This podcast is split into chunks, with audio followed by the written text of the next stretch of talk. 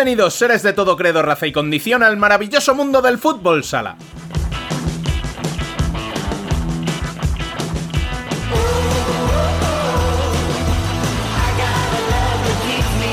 Y la UMA hizo historia. Los malagueños se impusieron contra pronóstico a Industria Santa Coloma primero y a Valdepeñas después para proclamarse campeones de la Copa del Rey. Se convierten así en el primer equipo de segunda división en ganar una competición en la que están envueltos equipos de la máxima categoría.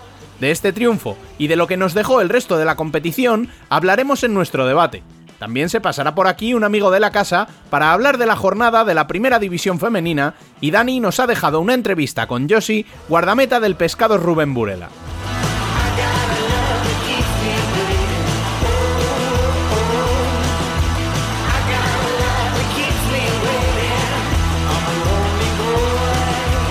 Arrancamos, no sin antes recordaros que para más noticias sobre fútbol sala podéis seguirnos en nuestras redes sociales, leernos en nuestra web futsalcorner.es y vernos en YouTube.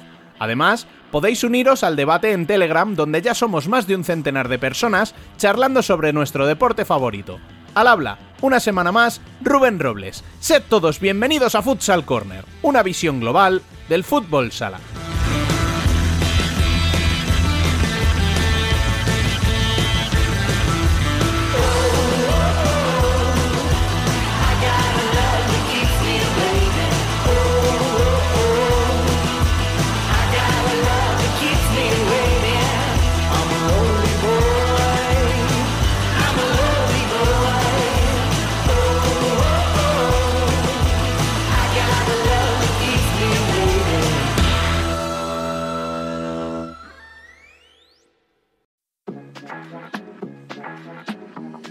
Let's go. Llegó la mami, la reina, la dura, una Bugatti. El mundo está loco con este party. Si tengo un problema, no monetary. Le vuelvo loquito. Las noticias. Siempre primera,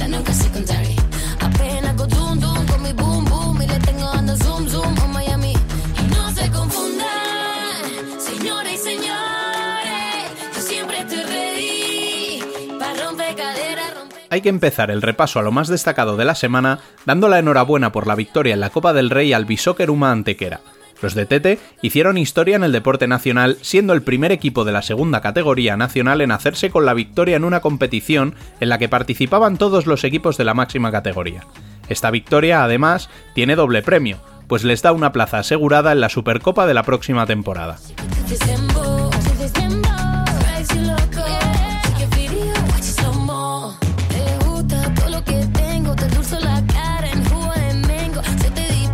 Y lo consiguieron imponiéndose a Industria Santa Coloma en la semifinal del sábado tras remontar el gol inicial de los catalanes. El resultado final de 3 a 1 sorprendió a propios y extraños, pero el conjunto de la segunda división fue mejor, simple y llanamente. En la final se repitió el guion. Viñalbal y Valdepeñas, que se había deshecho de Jaén Paraíso Interior en la otra semi en un partido con un ambientazo en las gradas, se adelantó, pero los malagueños supieron reponerse y llevar el partido hasta el 3-1 de nuevo. Un postrero gol de los vinateros apretó la final, pero el marcador no se movió más y el 3-2 final les coronó como campeones. A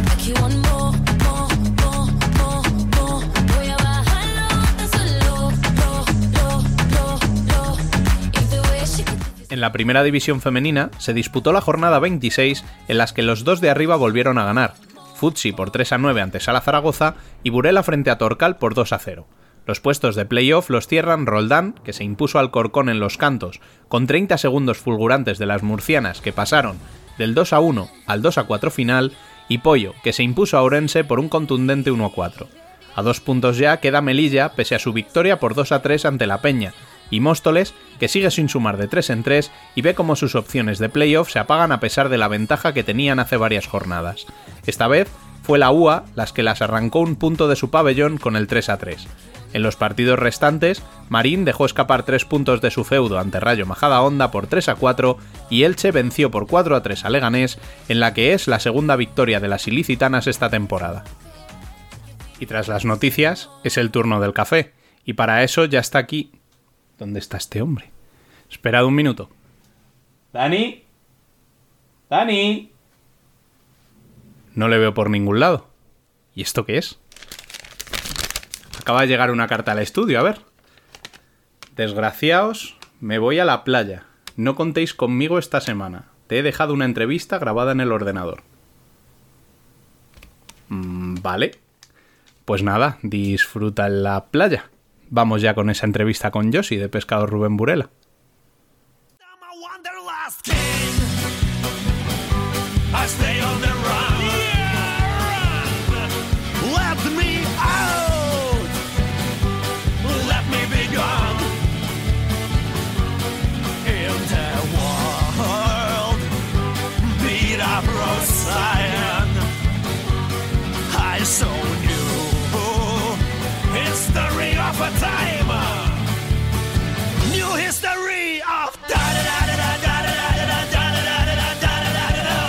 Bueno, pues está aquí con nosotros la portera campeona internacional, no sé cuántas cosas más decir de, de Pescados Rubén Burela, Josiane de Oliveira. Muy buenas. Hola, muy buenas. Gracias Eh, por lo Claro, o sea, podía haberte dicho, bueno, está con nosotros Josi y ya está, pero claro, es que si empieza a decir títulos, mm, claro, se nos hace muy largo últimamente, ¿no? No, para nada. Hablamos de, de lo más reciente, mejor. Bien, bien, me gusta eso de vivir en el presente. Bueno, la verdad es que vuestro pasado y más inmediato es bueno, pero es que el presente lo sigue siendo. Supercopa, Copa de la Reina, eh, ya estáis clasificadas entre las dos primeras para los playoffs. Bueno, ¿dónde está el límite? Eh, habrá que descubrirlo. No, no lo sabemos. La verdad es que describir una historia y poner los mejores resultados y todo esto, yo creo que no escribiríamos eh, tanto, eh, no alcanzaríamos llegar a estas páginas tan bonitas que estamos escribiendo con el Burela en estos últimos años. Eh, son muchas cosas buenas seguidas y, y la verdad es que estamos súper contentas con los resultados y a ver, no queremos que, que se pare aquí, queremos seguir y seguir y seguir. Claro, es que hablamos de cuarta copa eh, consecutiva, que es lo más reciente, hace unos días que la conquistasteis, eh, quinta en total. Claro, cuando uno gana tanto, ¿no? Siempre se dice que la derrota está más cerca. Pero vosotras os sobreponéis a un resultado en contra, remontáis, eh, vais a penaltis, conseguís ganar en penaltis. ¿Qué, qué- qué tiene Burela?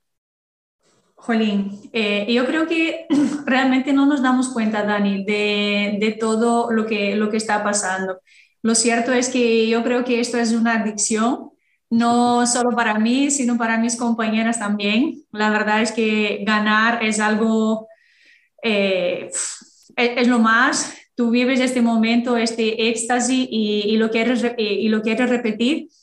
Y nosotras aquí tenemos un grupo de mucha calidad, gente con mucha ambición y, y creo que ahí está, está el secreto. Esta ambición pues eh, sigue, pese a que los títulos eh, están, ya los hemos ganado, pero lo que dije, esta adrenalina, este éxtasis que vivimos al lograr una competición más, eh, sentir que el trabajo ha sido eh, bien hecho y que llegamos al resultado que queríamos, pues como mm, volvemos a estar eh, ahí tan metidas y tan llenas de, de ganas de volver a repetir, de volver a vivirlo, sentir esto otra vez. Y, y es así.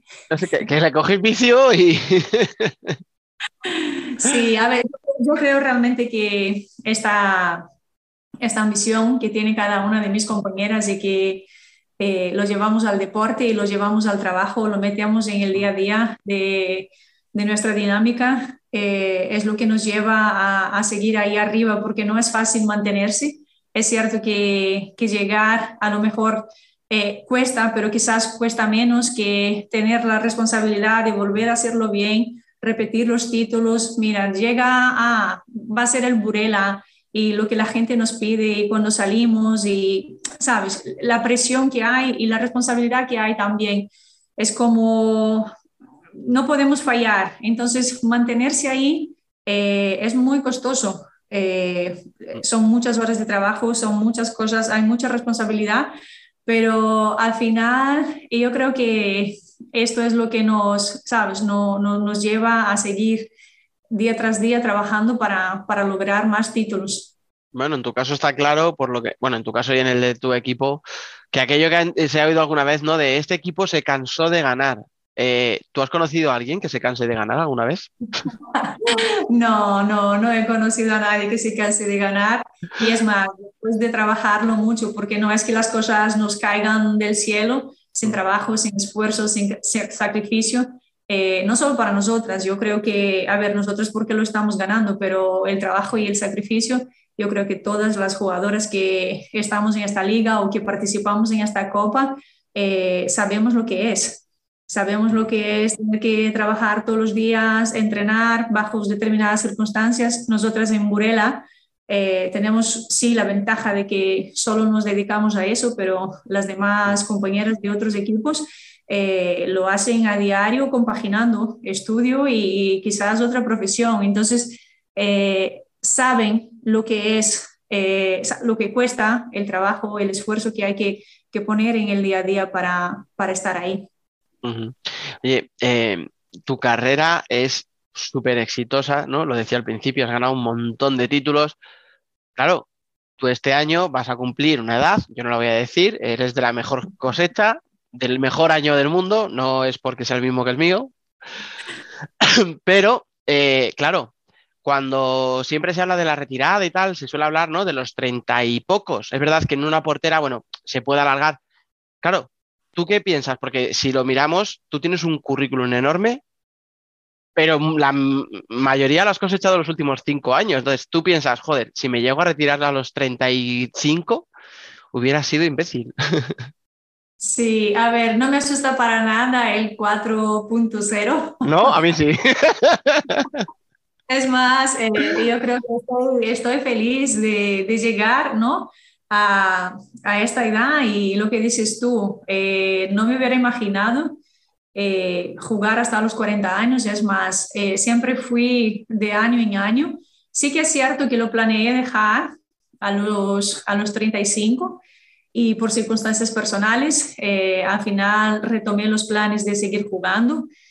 Y, y, aquí estoy disfrutando muchísimo. Eh, la cabeza en aquel, de aquella, eh, sí, bueno, mi cuerpo y todo aún quería seguir jugando, pero tenía otros planes a nivel, a nivel personal, pues quería ser mamá y todo esto.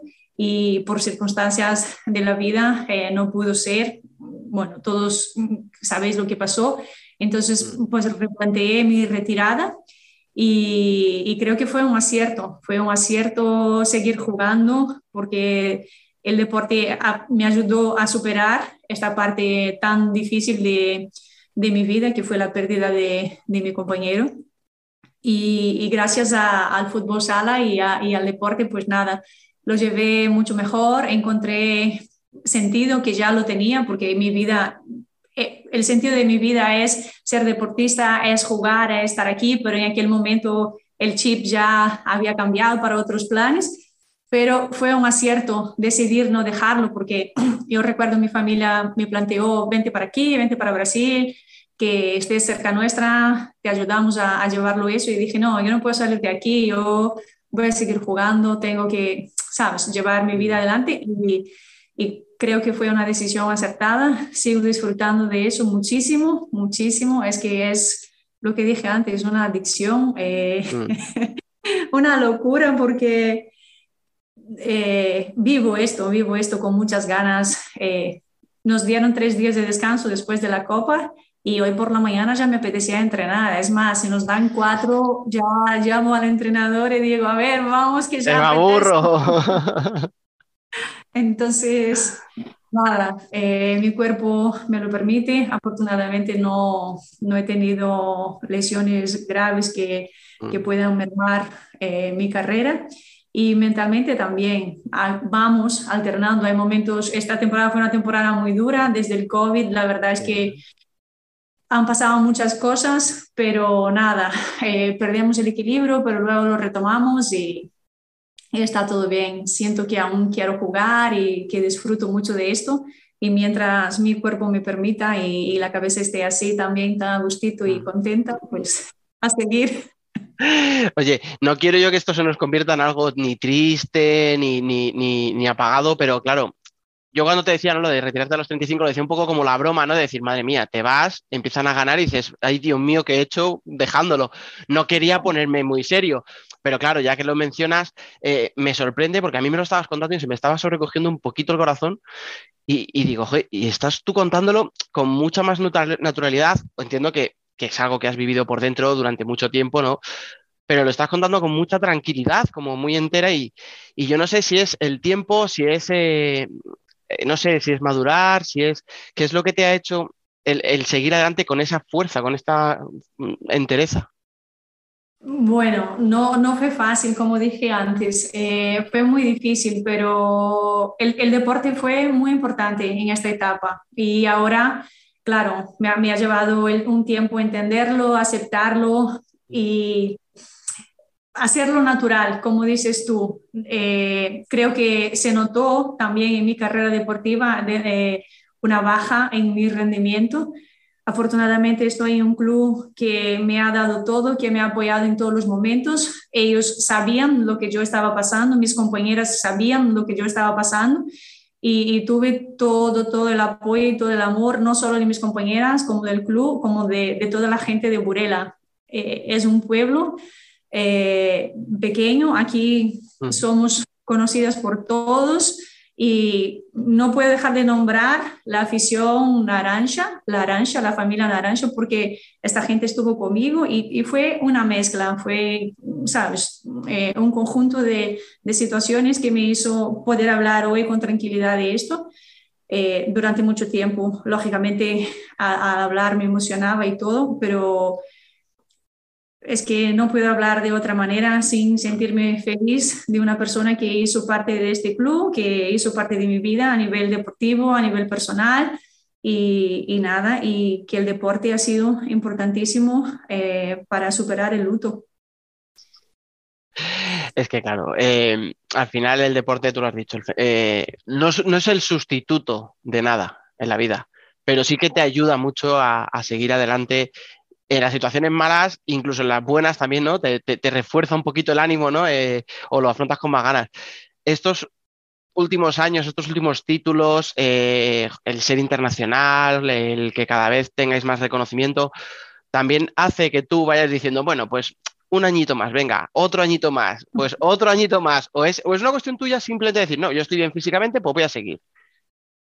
A ver, eh, son muchas cosas, pero yo creo que especialmente la parte física y la parte mental, después de tantos años dedicándome al deporte, eh, es lo más importante. Eh, estar en un momento de, de, victorias y de conquistas con el equipo también es un, un motivador, es un, una razón más para seguir, porque al final eh, nos saca, son los momentos de alegría y vivimos de eso, de estos momentos felices de esta recompensa, ¿no? De, de, tu esfuerzo y de tu trabajo diario, pero realmente es el cuerpo y la mente que me dicen sigue, porque aún lo vivo mucho.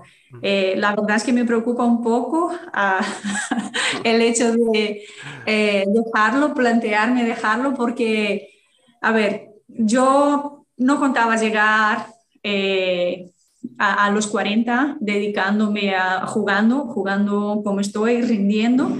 Y espero darme cuenta cuando deje de hacerlo o, y, y, decir, mira, es el momento de parar, pero yo creo que eso vendrá especialmente por, por la parte mental, de decir, mira, ya eh, deseo otra cosa, quiero hacer otra cosa, eso ya no me, no me motiva, ya no encuentro satisfacción como antes en hacer, ya no me ilusiona ir a jugar una copa o estar en una final de liga, no, no veo esto a, a largo plazo. Entonces, creo que sería el momento de decir, mira, hay, es el momento de cambiar, es el momento de, de buscar otro camino y otro, otro proyecto en, en, mi vida, pero de momento a largo plazo, porque largo, un año, en este caso, es, son mis planes, eh, un año más, sí que, sí que quiero seguir jugando y, y disfrutando de, de fútbol sala.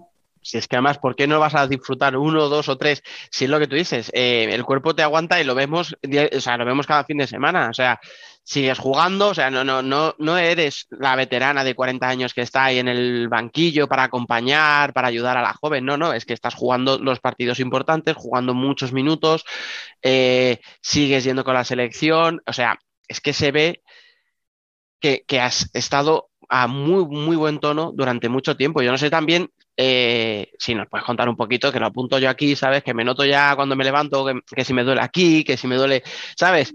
¿Cuál es el secreto? ¿Cuál es el truquito para estar tan bien? Bueno, tenemos mucha gente a nuestra vuelta que nos, nos da muchísimas facilidades, que nos cuidan. Eh, es cierto que tenemos un cuerpo médico muy preocupado, tenemos una nutricionista en el club que, que nos dio las claves, a mí desde hace muchos años, que es, lo considero súper, súper importante, el cuidado con la alimentación, eh, suplementación. Ya dije lo de las lesiones, pero los para mí lo de las lesiones tiene eh, un sentido cuando te cuidas bien, cuando tratas de eh, hacer lo que tienes que hacer, cuidar de tu descanso, cuidar de tu alimentación, cuidar de tu suplementación y que prepararte para, para, para lo que tienes que hacer para tu trabajo diario, cuidar de tu cuerpo, eh, no exceder. Hay cosas que realmente un deportista eh, tiene que, no, no es que no pueda hacer, pero tiene que hacer con, Cu- cuidarlo. con, con cuidado. Entonces, pues todas estas cosas. Pero sí, tenemos gente a nuestra vuelta que está ahí para tirarnos eh, cuando nos excedemos y decir, mire, estás, te estás pasando un poquito, cuidado. Y creo que eso es la preocupación realmente Ujú. con, con la salud y con el cuerpo, que al final es nuestra herramienta de trabajo, tiene, tiene que estar presente en el día a día. Pues sí. Oye, hemos hablado un poco del pasado, ¿no? Eh, hemos, estamos pensando en el futuro, ¿no? En el qué pasará, pero vamos a centrarnos también en el presente, en el ahora, en lo último que acabáis de vivir, esa Copa de, la Reina. Eh, ¿Cómo ha sido para ti? Porque hay muchas voces que dicen la mejor Copa de la Reina que yo recuerdo, la mejor en muchos años. ¿Tú desde dentro también tienes la sensación, tú que has vivido tantas, de que ha sido la mejor edición? Yo creo que fue la más difícil. Yo creo que Bueno. sí hubo mucho equilibrio en todos los partidos. A ver, la Copa ya es una competición especial. Eh, da igual la clasificación que la clasificación de la liga o el momento del equipo. En otras competiciones llegas a la Copa con las mismas opciones. Cualquier equipo llega con las mismas opciones.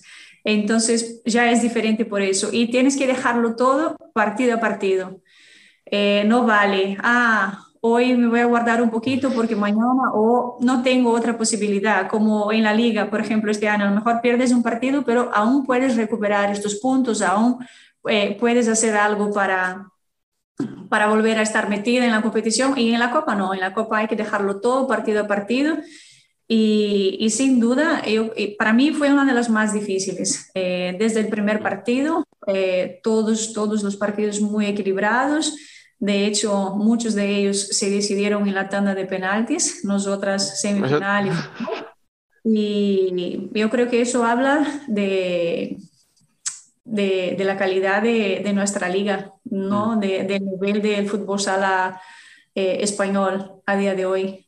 Para mí es, es grato jugar esta competición y vencerla de esta manera, aunque prefería eh, ganarla de una manera eh, mucho más tranquila, pero ha sido una copa de las más difíciles y, y creo que el equilibrio entre, los, eh, en, entre todos ha, ha sido mm. increíble. De todas formas, hay que ser un poquito más egoísta. Que Julio, que ya tiene una edad, vamos a tener cuidado con, con él, diga, no, yo prefiero ganar 5-0 todos los partidos. Bueno, yo le entiendo, pero tú no, tú tienes que decirme en penaltis, yo así siendo la heroína, parándome dos en cada tanda.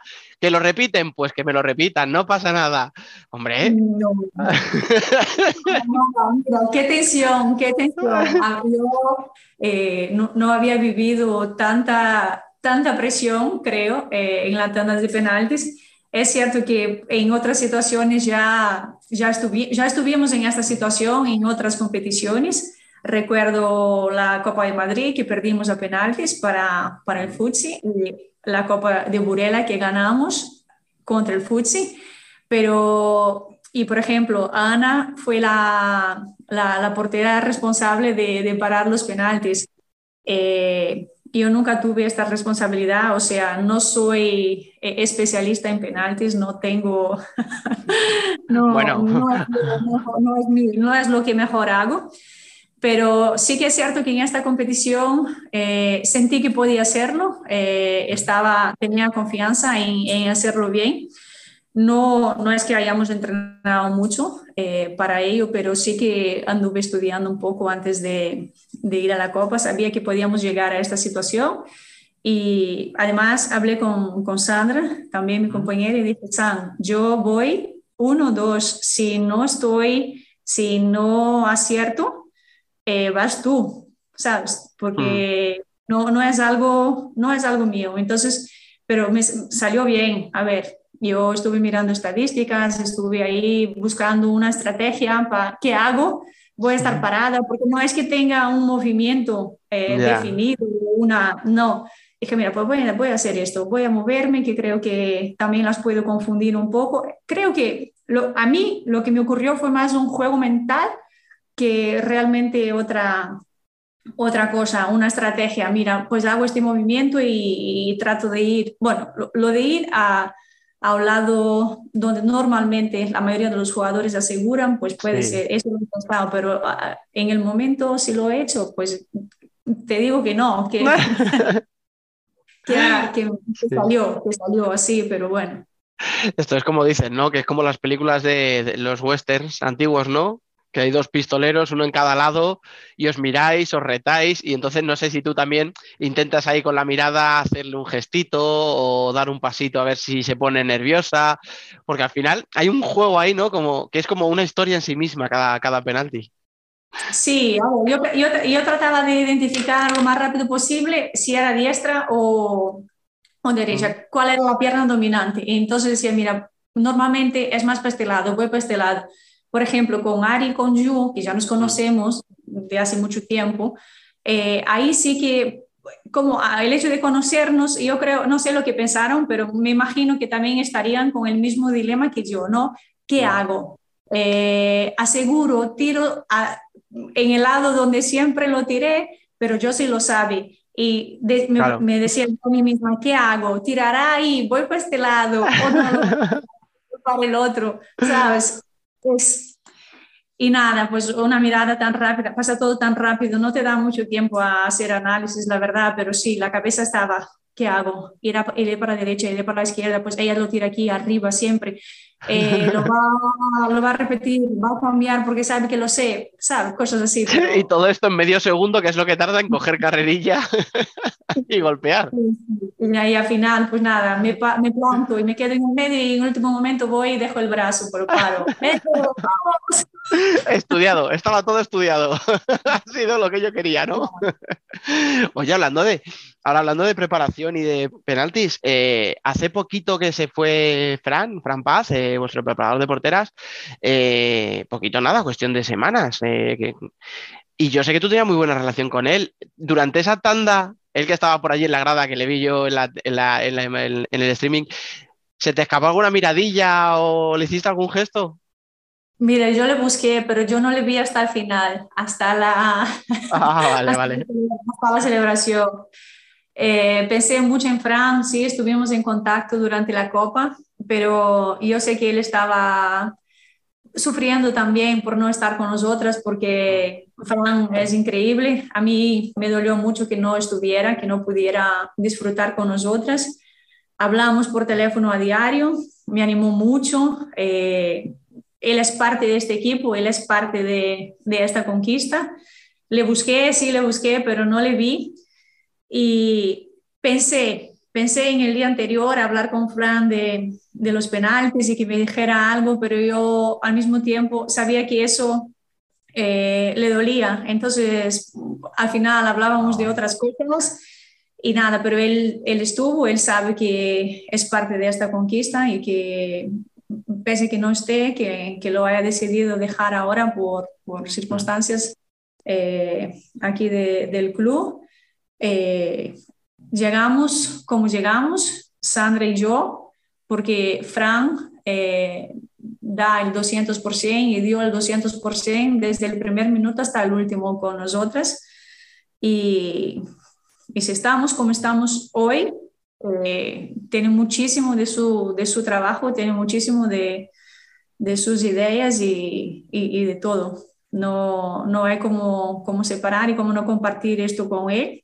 Él, aparte de ser nuestro entrenador, sí que es verdad que es, es un amigo. Él y su familia son, son mi familia, son mi pequeña familia. Tenemos una amistad desde hace muchos años. No es algo que yo haya digerido todavía, el hecho de que Fran eh, no esté y que no nos acompañe hasta el final de la temporada, pero bueno, es una situación a la que hay que adaptarse, él ha decidido, hay que respetar eh, su decisión y a ver, a ver cómo serán las cosas para, para más adelante. Nada, como es que, si es que al final lo que tú dices no es agradable, ¿no? Cuando es un amigo, o sea, cuando es un gran profesional amigo tuyo, pero claro, llevas tantos años, que si me equivoco, son 13 temporadas, ¿no? Allí, que es que habrás vivido, pues eso, entradas de compañeras, salidas, eh, entrenador, eh, no sé, o sea, claro, has vivido tantos cambios, ¿no? Que, que no sé también si un poco eso te aturulla la cabeza y dices, "Uf, madre mía, la de gente que ha pasado por aquí y todavía sigo. Sí, pero no, no así en medio de la temporada, más o menos cuando se Bueno. va acercando eh, los finales de temporada, pues sí que hablamos y más o menos vamos conociendo, ¿sabes? El deseo de cada uno de seguir o de Mm. buscar eh, otro camino, Sí. pero que se rompa así como, como se rompió ahora, como fue la salida de, de Lucas, de Celi y de, y de Fran, eh, pues no había pasado y, y fue algo que, que nos nos, nos revolvió un poco a todas y nada, yo te lo digo que aún no, no está digerida de toda esta situación, son gente que nos hace falta, hay gente que nos echamos, a, a quien echamos de menos, especialmente porque no es solo en lo profesional, también eh, en lo personal y, y lo, buena, y lo bueno, buenas personas que son, pues, sabes, al final estás ahí y echas de menos estos momentos, estas risas fuera de los partidos, los momentos que compartes cuando estás concentrada y, y todo esto. Y, y, esta fue la primera competición en que no estaba y, sí que, que, se notó y aquí el corazón se quedó un poquito apretado por esto, pero bueno. Pero hay que seguir, ¿verdad? Oye, es verdad que este año no estaba siendo fácil, estuvo Peque con nosotros hace unos días, ¿no? Y lo decía que, que no le costaba reconocer que físicamente el equipo no estaba al nivel que debería. Pero claro, entonces, ¿cómo le explicamos a la gente que si el equipo no ha estado físicamente al, al, a un nivel 10, vamos a decirlo, ¿no? Que, que, podía también afectaros a nivel psicológico las tres salidas que mencionas, volvéis a ganar otra vez? Sí, fue, es, fue una temporada muy difícil, muy difícil. Es verdad que eh, hubo, hubo muchos cambios en el protocolo de COVID, pero aquí en Galicia nosotras tuvimos que seguir eh, aislamientos.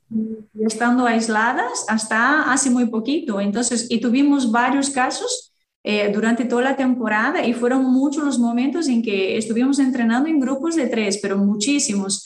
Sí, Aparte de las convocatorias de la selección, que están siempre tres o cuatro compañeras eh, del Burela. Entonces, eh, entrenar juntas, la verdad, es que fueron, no, no sé decir cuántos, pero meses eh, enteros en esta temporada en que pudimos estar todas, eh, poquísimos. Me atrevo a decir uno o dos, en que no hubo eh, un confinamiento o convocatorias o lesiones y también que hicieron parte de, de, de la rutina de, del equipo. Pero bueno, eh, es difícil, es difícil eh, llegar a, al 100% cuando en gran parte de la temporada eh, estamos entrenando en grupos de tres. eh, no se puede hacer más que, pues, no sé, finalizar o unos ejercicios. Imagínate como, ¿sabes? Un equipo de, de 15 jugadoras donde estamos entrenando en grupos de tres gran parte de la temporada. Pero eh, yo creo que lo que dije antes, yo creo que la ambición eh, que tenemos, las ganas que tenemos de, de, ganar, pues al final esto supera todas las, adversidades y todos los problemas que, que fuimos teniendo. Ujú. Oye, y ahora acabamos de terminar un título, pero ya estamos casi casi a las puertas de otro porque quedan muy poquitas jornadas para acabar la, liga, ya vienen los playoffs, unos playoffs que además no es a partido único, pero tampoco te dan mucho margen, porque claro, o sea, a- eh, ida y vuelta, teniendo en cuenta los goles que se marquen, yo no sé si con ese formato eh, llegas igual que otros años de confiada al final, menos confiada, más tranquila. Mira, a mí, la verdad es que yo deseaba poder jugar un playoff de esta manera. Hay mucha gente que no, Sí. no está de acuerdo, pero a mí me parece súper emocionante eh, jugar el playoff así. No, se puede, no hay margen para, para el error, así que hay que plantear bien los partidos, hay que planearlos al detalle. Es como ir a una copa. Si vas a un partido, lo pierdes, sí es cierto que vas a tener el partido de vuelta, pero si al final encajan cinco o seis goles, es un margen grandísimo con Claro. dos equipos de- eh, que, finalistas, finalistas y que posiblemente sea un, Mm. un resultado muy difícil de, de superar. Entonces, pues nada, va a haber mucha emoción. Yo creo que va a ser algo súper bonito de jugar, esos partidos en que no, no puedes equivocarte o si te equivocas tiene que ser al mínimo. Sí. Claro. Y, nada, tengo ganas de, de llegar, de que llegue este momento. Nosotras ahora tenemos una ventaja eh, que nos da tranquilidad en la liga, ¿no? Para, para jugar el playoff, pero que se acaba cuando, cuando empieza el playoff. Son dos partidos de y vuelta con las mismas posibilidades para, para ambos equipos. Entonces, no, esta ventaja, esta supuesta ventaja que hay ahora en la liga, pues desaparece. A ver, yo, claro, a mí como espectador me encanta. Es un formato que me apasiona porque vemos la liga, nos gusta, ahora estamos aquí pre- preguntándonos todos los días, ¿y quién va a entrar en playoff? ¿El tercero, el cuarto? Madre mía, las vueltas que da. Bueno, y otra vez final eh, entre Fus y Burela. No, a ver, entonces, claro, a nosotros desde fuera nos parece apasionante, pero bueno, lo que tú dices, hay gente que no le gusta, yo lo entiendo. Hay profesionales que dirán, joder, si estoy todo el año, ¿no? Y acabo primera, pues ¿por qué no voy a ser campeona de liga? Lo que pasa que, bueno, pues nos hemos acostumbrado a que el fútbol sala no, no, no basta con ganar una liga regular, como si fuera fácil. Ya, ya, ya. No, fa- fácil no lo es, pero quiero decir, tienes dos partidos más para reforzar el hecho de que hayas acabado en primero. Mm. Claro, ¿no? ¡Hala, hala! ¡Qué, qué, qué fácil! Yo, yo creo que es un formato muy atractivo, eh, especialmente si queremos que nuestro de- deporte crezca y que podamos tener espacio en la media. Eh, haya visto que Copa no hubo televisión ni nada, que fue un- una gran decepción realmente. Entonces, esos formatos con playoff que generan pues esta incertidumbre, esta emoción en el telespectador, pues yo creo que eh, puede ser, puede ser un- una forma de llegar más a la gente y que a lo mejor eh, la televisión compre nuestro deporte y, Mm. y que crezcamos. Me parece a mí, me parece a mí que merece la pena intentarlo. Así que hay que prepararse para, para los playoffs, para estos partidos, para dar un espectáculo, para hacer visible nuestro deporte mm, a la gente que no lo conozca, a los que conocen, eh, lógicamente yo creo que no hace falta decir, es un deporte bonito y que los que conocen pues están enamorados, así como yo. Entonces, Como muchos. hacer llegar a más gente, que vean que hay emoción, que eso puede, sabes, Sí. crear, crear un ambiente ahí, una expectación eh, eh, en muchas más personas. Sí, además, eh, yo creo que ya con la copa que hemos vivido, yo creo que la gente va a estar como más atenta. Yo creo que van a decir, oye, cuidado, porque mira lo que pasó, madre mía, qué emocionante. O sea, yo, yo espero que la gente se enganche. Como siempre, vamos a entr- en- entraríamos ahora en el debate que tenemos siempre de eh, la, si hay televisión, si no la hay, si hay un streaming, si el streaming se podía mejorar, si el- la narración podía ser tal. Podríamos hablar, pero ya se ha hablado y es que al final tengo la sensación de que cada vez que hay un torneo o un evento, sale el mismo tema. Gana España la Eurocopa y decimos, joder, qué buen momento para que el fútbol sala femenino se potencie. Eh, ahora hay unos playoffs, esperemos que ahora sí la tele apueste por, retransmitirlo y que la gente lo vea y que se enganche, pero, ¿sabes? Tengo la sensación de que siempre estamos reivindicando, pero en realidad es más eso, la reivindicación que el hecho de que realmente haya esa mejora o esos avances, que sí que los hay, pero me da la sensación de que son muy pequeños. Sí, no yo siento que avanzamos y luego retrocedemos. Hay, estamos ahí, ¿no? Bajando y subiendo la, la escalera de Sí. vamos, vamos, vamos, opa, un parón, dos pasitos para atrás, que esto va rápido, va demasiado rápido, no por nosotras, pero Sí. eh, estamos eh, en manos de, eh, no está bajo nuestro control eh, estas, la televisión o no, no, las claro. retransmisiones, lamentablemente. Y Vuestra nada, hay que parte es jugar y mejor no lo podéis hacer, o sea. Sí, hay, hay que seguir, hay que seguir luchando. Yo creo que, bueno, tampoco podemos dejar de hablar porque si no es, eh, si hablando ya, pues la cosa está, está difícil, pues nada, que, que sepan que estamos ahí pendientes, mirando todo lo que hacen y que, bueno, esperamos, esperamos un poquito más de, de cariño eh, para nuestro deporte. Además, yo creo que eh, se ha demostrado que jugadoras, las jugadoras tenemos muchísima calidad, que los partidos son bonitos, que es que no sé, no sé realmente qué decir. Es que ya lo has dicho todo, o sea, es que es eso, o sea, no podéis hacer más, ya solo falta, pues eso, que, que se, que, que- que se eh, visibilice. Pero bueno, es que lo que te digo es lo de siempre, lo que siempre estamos pidiendo. Ah, bueno, no es ahora mismo lo que yo pretendía, ya te digo, porque ya tenemos momentos para tal. Yo quería hablar contigo, quería charlar. Es verdad que como sigáis ganando títulos, yo me voy a quedar sin plantilla, porque es que cada, cada vez que ganéis un título busco a alguien para hablar, ya se me están acabando las opciones. Eh, tenía mucha ganas de hablar contigo y más cuando vienes de ser tan protagonista, aunque, aunque no quieras serlo, ¿eh? porque no quieras ser penaltis, pero cuando eres tan protagonista creo que era un buen momento para hablar contigo. Así que ya nada, te agradezco muchísimo que hayas pasado por Futsal Corner a charlar un ratito, un ratito largo, que se me ha ido como siempre de las manos y que descanses, que recuperes fuerzas y que llegues a los playoffs eh, en plenas condiciones para darnos un espectáculo todavía mejor. Ay, ojalá nada, muchas gracias a vosotros por, por vuestro cuidado, pues que, porque sí, vosotros sí cuidáis al fútbol sala femenino con, con cariño y siempre estáis atentos y pendientes de nosotras en nuestras competiciones, hablando de, Mm. de todas nosotras. Eh, bueno, he de decir, mm, estoy contenta por haber Uy, uy. parado los penaltis. vale, vale, vale. No quiero ser protagonista, no, no se trata de eso, sí, estoy muy Ya. de haberlo hecho, pero, jolín, lo- el penalti fue lo último que pasó en el partido.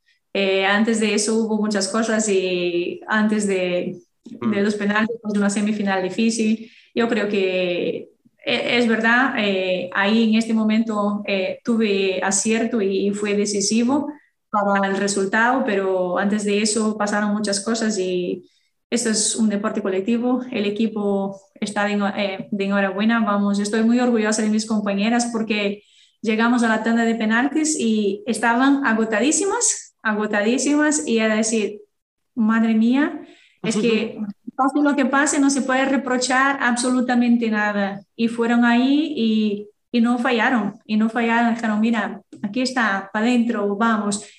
Y, y te digo más, con Marta Balbuena parando tres penaltis en el día anterior. Sí, sí, claro. eso Que venía de hacer una semi increíble.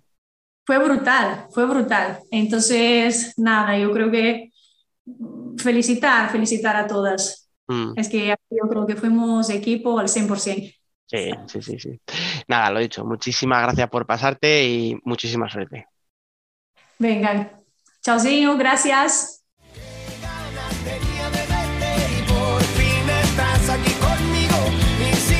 Sentidos están de fiesta. Oye, qué ganas tenía de verte y por fin estoy aquí contigo. Mis cinco sentidos en una fiesta están. El debate.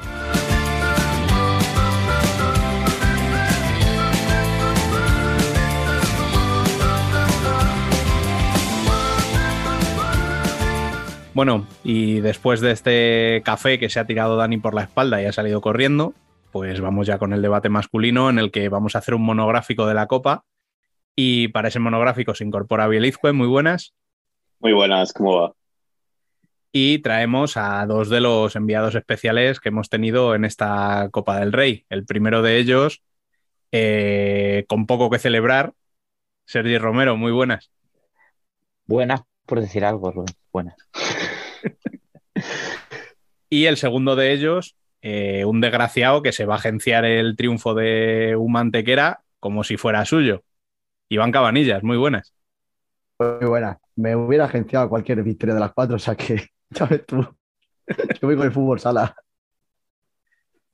Bueno, vamos a ir eh, desgranando los partidos por orden cronológico. Empezamos con esa semifinal de la que Sergi igual no tiene muchas ganas de hablar, ¿no? Ni ganas de hablar y parecía que algunos jugadores ni ganas de jugarla, pero bueno. Oye, pues para no tener ganas de hablar ya ha dado el primer palo. Así, Es que es verdad, eh, no, no hay más tu tía. Porque no sé si sabéis lo del vídeo. El vídeo, el famoso vídeo.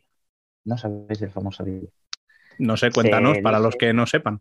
Se dice, se comenta que durante el sorteo de la, de las semifinales hubo un vídeo de jugadores de, de industrias celebrando el pase, el pase, perdón, eh, que les hubiera tocado Antequera y ese vídeo llegó a los jugadores de Antequera. Y claro, pues eso, fue- eso los jugadores de Antequera, pues así, con el cuchillo entre los dientes, lógicamente. Eh, viene a ser un arma de doble filo, sí. Y bueno, pues yendo lo que es el partido, el, eh, el la primera parte es soporífera, Solo. el 2-1 porque hubo goles, porque a nivel de juego mm, justita. Industrias empezó metiendo, pero eso fue lo que le mató. Porque dijo, Buah, minuto 8, 1-0, chavales, ya está. Pues la UMA te metió uno, te metió dos. Luego la segunda parte te mete el tercero. Y vienen los AIS. Vienen los AIS, vienen los AIS, pero con esa sensación de que, bueno, tranquilos, chavales, ahora jugando de 5 les metemos 3 en un minuto y mañana jugamos. Pues esa sensación daba, no sé si a No. Sebas le pareció lo mismo, Sí, pero sí. esa es la sensación que me daba a mí. Sensación ninguna. Si tu entrenador coge y dice, no nos van a aguantar el ritmo, o sea, en el momento en que tu entrenador dice eso, ya está dando a entender que, vas a remontar, ¿sabes? Por eso que daba esa, sensación como de, bueno, tranquilos, chavales, ahora remontamos, pim pam, y ya está. Y, y lo siento, pero yo lo voy a decir, este señor lo sabe. Yo llevaba diciendo desde, el, desde la primera hora que llegué yo el viernes allí, la UMA gana la semifinal.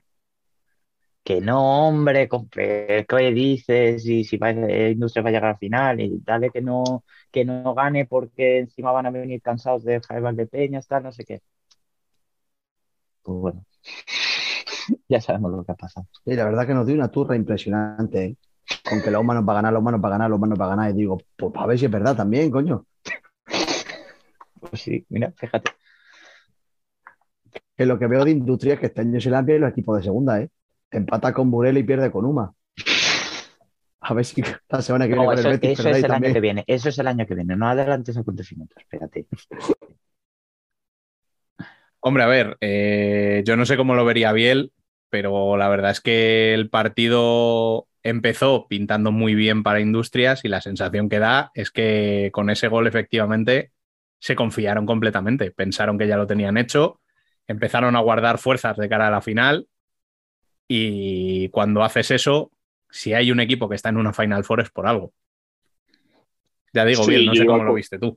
Yo iba a comentar eso mismo, o sea, dio esa sensación de tienes hecho, ya no sé, obviamente, y nosotros también lo pensábamos, Uma era el regalo a la temporada, el partido importante lo tienen la semana que viene de cara a ese playoff, porque obviamente su objetivo es volver a la, a la máxima categoría. Este era pues un regalo y, y lo afrontaron como eso y por eso no tenían esa presión. Y cuando les meten el 1-0, pues bueno, ellos siguen a lo suyo y, y las que tuvieron las, las metieron y complicaron mucho las cosas a Industrias, porque luego lo que comentaba Sergio y bueno, Iván, eh, de, esa confianza por parte de industrias de que no, no aguantan el ritmo o que mm, se pueden poner 2- 2-1, que al final pues nos impondremos, eso al final le- les pesó con esa presión de que igual ya veían, no diré levantando el título, pero yo creo que sí se veían en la final. Y con, mo- con motivo, es lo normal, que, lo normal era que pasara industrias y eh, esto es así. Em, y al final eh, esta hazaña de, de los guerreros de Tete, mm, pues creo que ha dado la sorpresa, creo que nadie se esperaba eso. Por mucho que Sergi diga eso, que él ya lo venía anunciando, nadie se imaginaba eso. Eh, ha sido increíble. Eh, es un regalo para los amantes del fútbol sala. Sí, por, por, por supuesto. Es que lo de. También, también vi actitudes que, que me chocaban. Por ejemplo, vi al peor Drajo que he visto yo, creo que en toda la etapa que lleva en Industrias. Porque si, si- no sé si eh, los que visteis el partido, eh, es- hizo tres faltas en campo contrario, de esas tontas que dices, ¿por qué? Se le veía muy ansioso con el, con el tiro mm, quería como hacer, eh, hacerlo todo demasiado rápido para, en ese caso, remontar o, o ganar ya fácil y, y irse a ca- a- al hotel para, para el día siguiente. Y me daba esa sensación, no lo sé, no sé cómo lo veis vosotros. Yo, yo a esto de Drajo quiero comentar un- una cosa, y es que no sé si fue solo con Drajo y adelantándome al partido de la final, pero la UMA consiguió el sábado secar a Drahovski y el domingo secar a Mateus Prea. Bueno, secarlo en la segunda parte, eh, cuidado. La sea, primera parte, eh, Drago pero se ve- come a Alvarito. Pero lo que pasa es que en la segunda parte, Alvarito no sé, no sé qué le dan, qué le chutan, que, que, vamos, mm, Jesucristo en persona, mm, es Quique reencarnado, y, y vamos, no, no se va ni de él ya ni, ni Drago en la segunda, ni el día siguiente Mateus Prea, que vamos, Pero no sé, yo la, la, la, la sensación que me dio del- desde el propio pabellón, yo era la primera vez que vi a Drahovski también jugar en, jugar en persona y se lo dije a, se lo dije a Sergi. Me ha, de- me ha decepcionado completamente y sé que obviamente esto no es ni un cuarto de- del nivel dado este año. ni una décima parte. Pero yo, yo vi también no solamente a Drahovski, sino a todo el equipo que podían ir perdiendo 5-1, que la sensación que, que daban es que iban a remontar, pues eso, andando, como si estuviesen jugando el típico partido que se juega de exalumnos contra profesores en un instituto, que los alumnos están mucho mejor físicamente, mejor preparados, mejor tal. Pues yo veía exactamente lo mismo, pero no son así las cosas. ¿Algo que decir, Biel, sobre esto? Eh, yo lo vengo diciendo y no es que sea un detractor de Drahovski, pero creo que este año su nivel eh, no está siendo el año pasado, donde sí era decisivo. Este año eh, sigue siendo Pichichi, pero creo que sus cifras están hinchadas. No, no está apareciendo en momentos decisivos, no consigue ser diferencial. No sé si allí influye em, eso que a veces pasa, ese miedo a lesionarse de cara antes de llegar a un equipo grande, como será, como le pasará este verano, pero no, no creo que los datos que está firmando sean o se vean traducidos en, mm, en darle ventaja, perdón, en darle ventaja a industrias. el- lo que le lleva pasando es que va, va muy a rachas. Por ejemplo, hasta la semana pasada creo que llevaba una racha de cuatro partidos sin marcar. Eh, luego tuvo en diciembre una buenísima, no, al principio de liga, luego tuvo una mala de eso, otra vez tres o cuatro partidos, y otra vez tuvo una racha bastante buena de, de casi dos por partido.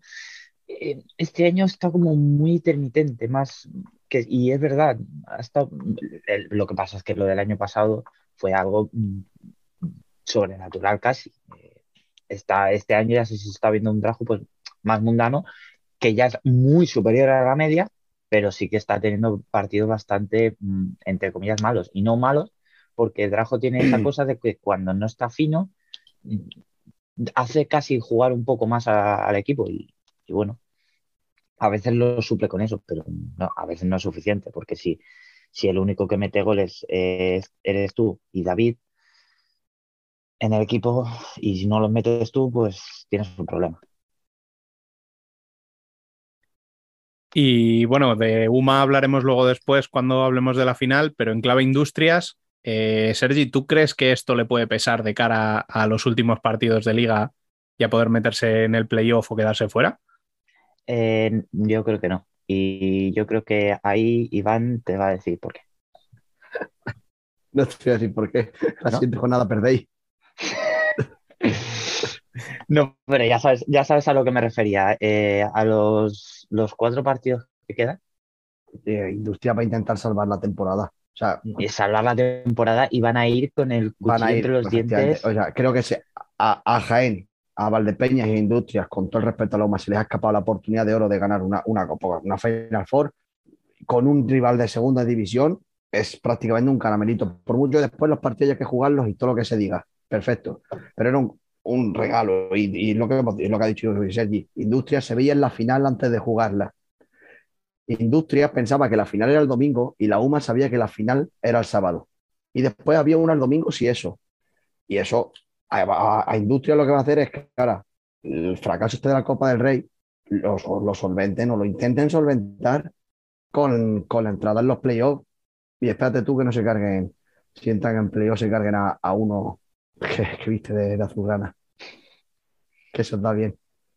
Eso es verdad, pero Es es, que- es lo que digo, es, eh, que a el- le pesa, le pesa mucho más. Por eso yo estaba convencido de, de que no pasábamos, que a lo mejor sí, que me, me cerraba la boca, pero porque eh, a Industrias es un club que no le, no le queda bien ese traje de favorito.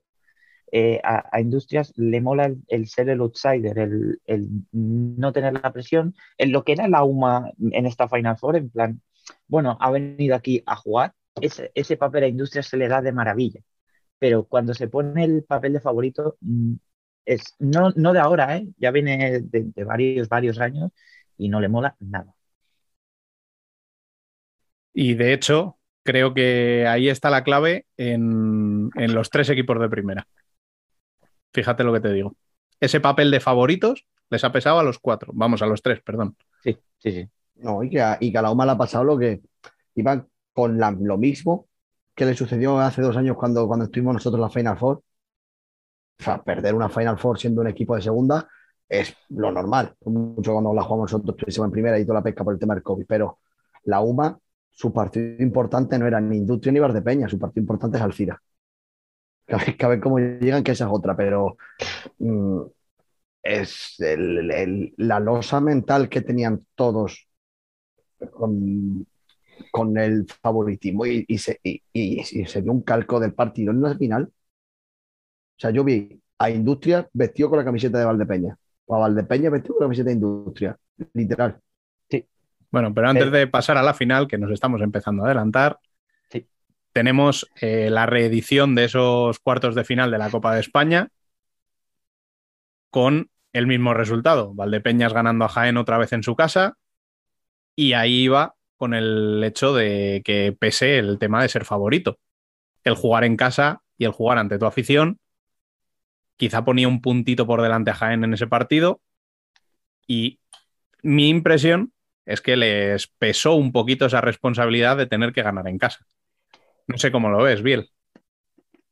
Eh, yo creo que eso sí que pasa en la Copa de España, eh, pero de cara a esta creo que sí que había algo más de presión, sobre todo por lo que ya hablamos en la previa. En los últimos dos meses solo han ganado un partido y han empatado otro. Eh, y sí que puedes ir con ese punto de confianza porque juegas en casa, pero sí que había presión. Y más enfrentándote al mismo rival que en Copa de España te había ganado en las mismas circunstancias. Eh, yo creo que ahí la cosa no estaba tan clara. Mm, y luego Valdepeñas, pues al final eh, no es tanto en clave este partido, eh, pero también uniendo lo que comentábamos antes de cómo puede afectar esto de cara al final de temporada, creo que los tres, Valdepeñas igual sí que saca un poco más de ventaja porque ya tiene los deberes hechos, eh, seguramente en la próxima jornada certifiquen la, en la participación en, en playoff. Eh, con un partido menos, les falta un partido por jugar ese partido con, con, el Pozo, pero creo que ha sido un palo duro para los tres equipos de primera. Y Industrias y Jaén, que se, se juegan la, esa plaza de playoff, mmm, creo que lo pueden tener complicado, porque al final se te presenta una oportunidad como esta, lo que comentábamos antes, que, que sí que es una Final Four, pero al final, así como se está planteando, parecía un triangular donde Uma ni siquiera participaba. Em, creo que puede afectar a la moral de, de estos equipos que se la están jugando ahora. Y de cara al posible playoff, Valdepeñas em, me ha decepcionado un poco en el sentido que no, no les veo frescos. Eh, no pueden jugar los partidos mm, en tan poco espacio de tiempo. Al final las, pesa- las piernas pesan mucho, eh, hay jugadores que llegan tocados, también al final se les ha quedado una plantilla corta que han tenido que reponer con ese fichaje de Ivi y con el fichaje de, de Lazarevich, pero mm, mm, em, tenía más, o sea, no es que tuviera más expectativas, sino eh, pensaba podían hacer cosas más grandes y creo que al final por tema físico no, no van a estar en plenitud de condiciones. Sí, pero lo del tema físico, por ejemplo, en la, en la semifinal, ni Ribeiro ni Ibi juegan un solo minuto. Si les das ese tiempo también, es ese, para, para jugadores, por ejemplo, como Lazarevich, que nos ha sorprendido, yo creo que a la gran mayoría que no le, que no le situábamos, no le conocíamos y demás, nos ha sorprendido. Pero yo, por ejemplo, no, siento por adelantarme, pero en el segundo partido que juegan, veía los alas que estaban todos muertos. Claro, si el día anterior hay dos alas que no los utilizas, estás cagando de minutos también a todos tus jugadores. Entonces no sé si es por falta de confianza quizás en Ibio Ribeiro de cara a un partido contra Jaén, no sé por qué, otro motivo puede ser por lo que no jugaron, pero eso te encargó de minutos y, a, nivel físico pudo llegar a mermar al resto de la plantilla. Y ya te digo que a mí me sorprendió el hecho de que no jugara eh, ni un minuto, ni siquiera eh, un minuto, Ibi contra, mm, contra Jaén y en la final sale de, de- de inicio. Dices, Sí, ¿cómo? pero tam- tam- tampoco Por eso mucho ¿eh? precisamente, por lo que comentaba antes mm, Iván, o sea, al final llegan donde llegan y, y en, en la Copa ya lo vimos, Ibi jugó muy pocos minutos y al final fue decisivo con ese gol, pero eh, forma parte de la última rotación. Y, al, y yo que me he quedado también con lo de al hilo de, de que si le pesó a Jaén el hecho de, de jugar en casa y tal, eh, al revés que en la Copa de España, que sí me pareció que sí, es que esta vez en la semi me pareció mm, bastante más superior a Valdepeñas, pero les pasa, les pasa un poquito como a nosotros en, aquí en Industrias, que no le metieron un gol chutaron y chutaron y chutaron y chutaron y tuvieron, pero obviamente mm, Valdepeñas tiene un porterazo como es Edu, que hizo como ve- 30 y algo paradas, puede ser. Sí, pero tendría algo parada, si 15 fueron de saque de banda. Si Jaén no tiró, o sea, Jaén tiró, pero, Jaén peli- tiró- Jaén pero, tiró peli- pero, mucho, ¿eh? pero peligrosas a puerta, 5-6. 5-6. O sea, mm, yo, yo a mí Jaén, por juego, me sorprendió muchísimo porque yo me esperaba que el partido fuera un dominio de Valdepeña y para mí dominio prácticamente todo el encuentro Jaén. Pero es que es eso. O sea, ¿a quién tienen para marcar?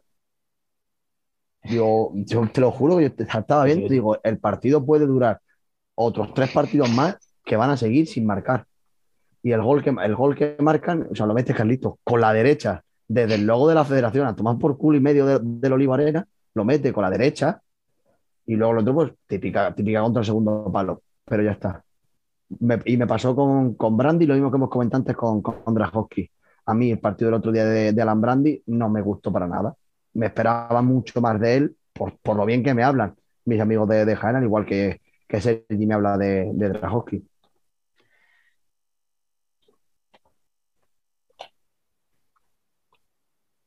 Bueno, pues el domingo eh, tuvimos la grandísima sorpresa y yo me atrevería a decir que una bendición para el fútbol sala de tener un título de un equipo que nadie se esperaba al entrar en esta Final Four que se lo llevase, que es Bishoker 1 Antequera.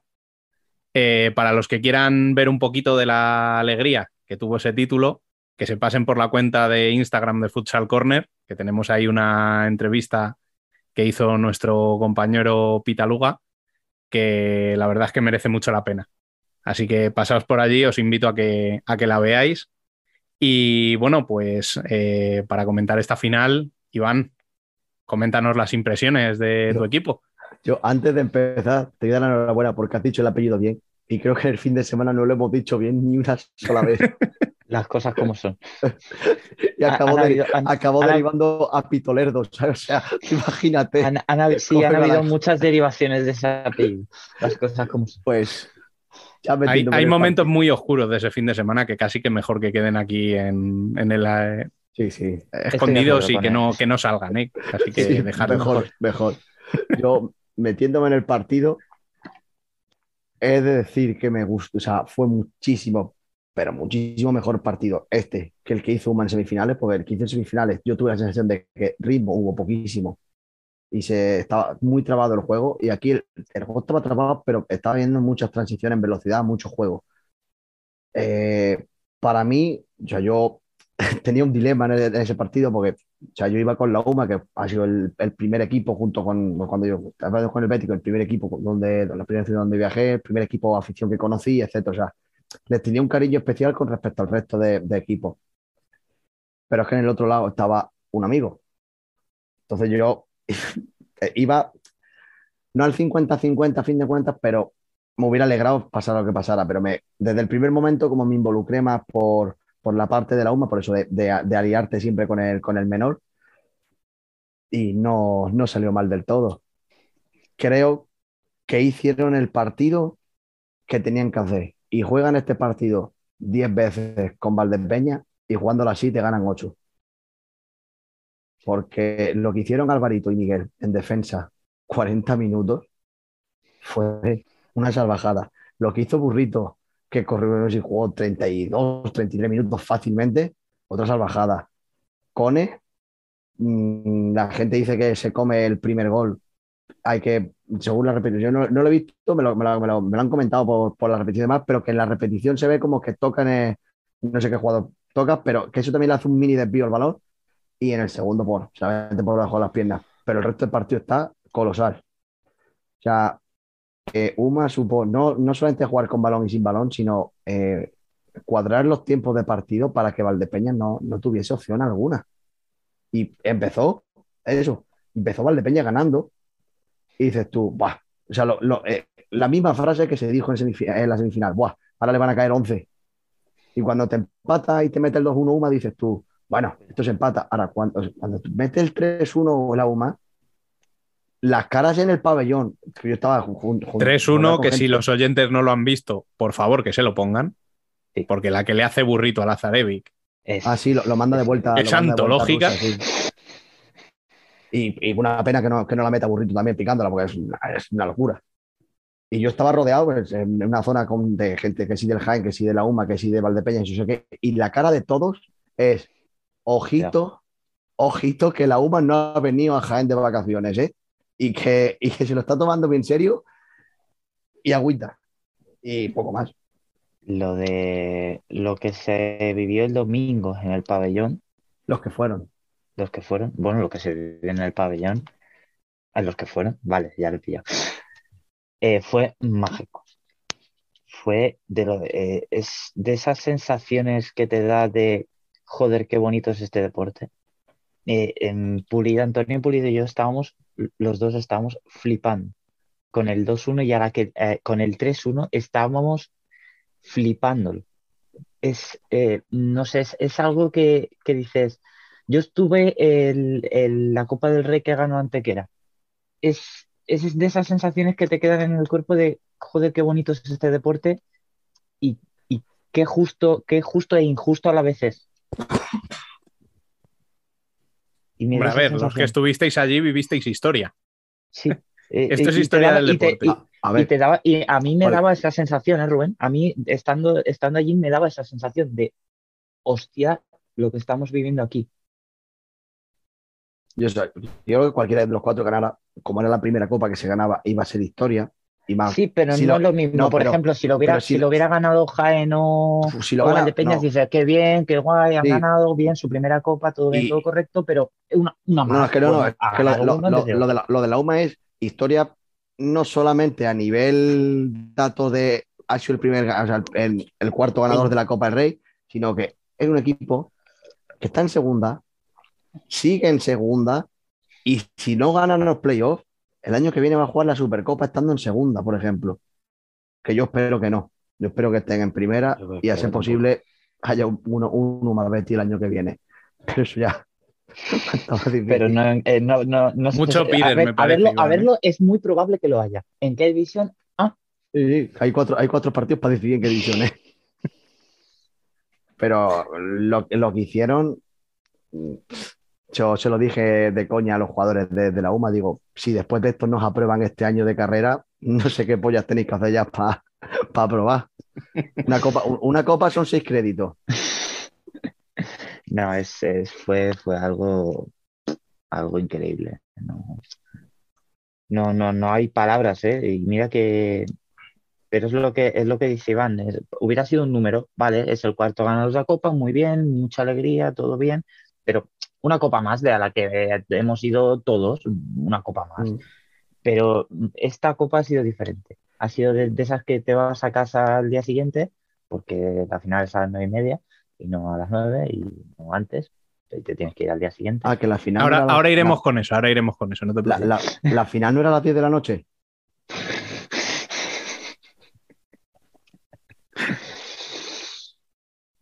Bueno, Eh, Yo, yo sí si ¿Tiene algo que decir sobre la final Sí. antes de que estos señores cambien de tema? eso, Porque Eh, yo creo que lo de ayer da, una vez más, mm, reclamo que la gente se interese por el fútbol sala, porque mm, tener grabado to- eh, que está a medias, porque Uma, bueno, eh, Miguel Conde ya se encargó de coger el móvil el, día, el día que se jugaba la final.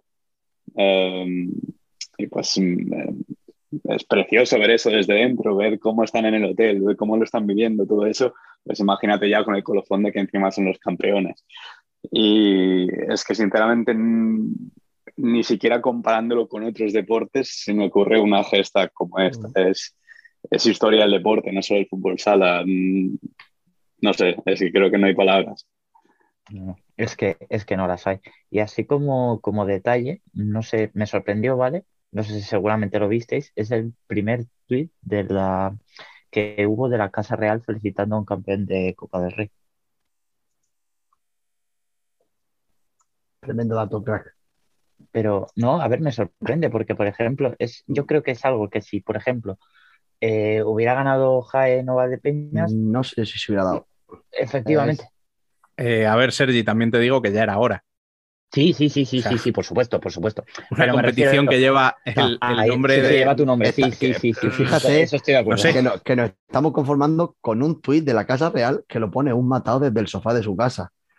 Que ya no estamos pidiendo que venga alguien de la, de la familia no, no, real no, que a entregar supuesto. el premio. Ay, que Eso- yo vengo a eso- yo que vengo a eso que eso sí que- por sí queda. Pero, pero me refiero, yo me refería a, a- a ese hecho. Bueno, y ahora que sí que hemos abierto la veda de los palos, eh, habría que hablar sobre la retransmisión de la final, ¿no? eh, sí. Y No sé. mm, es que no sé por dónde empezar.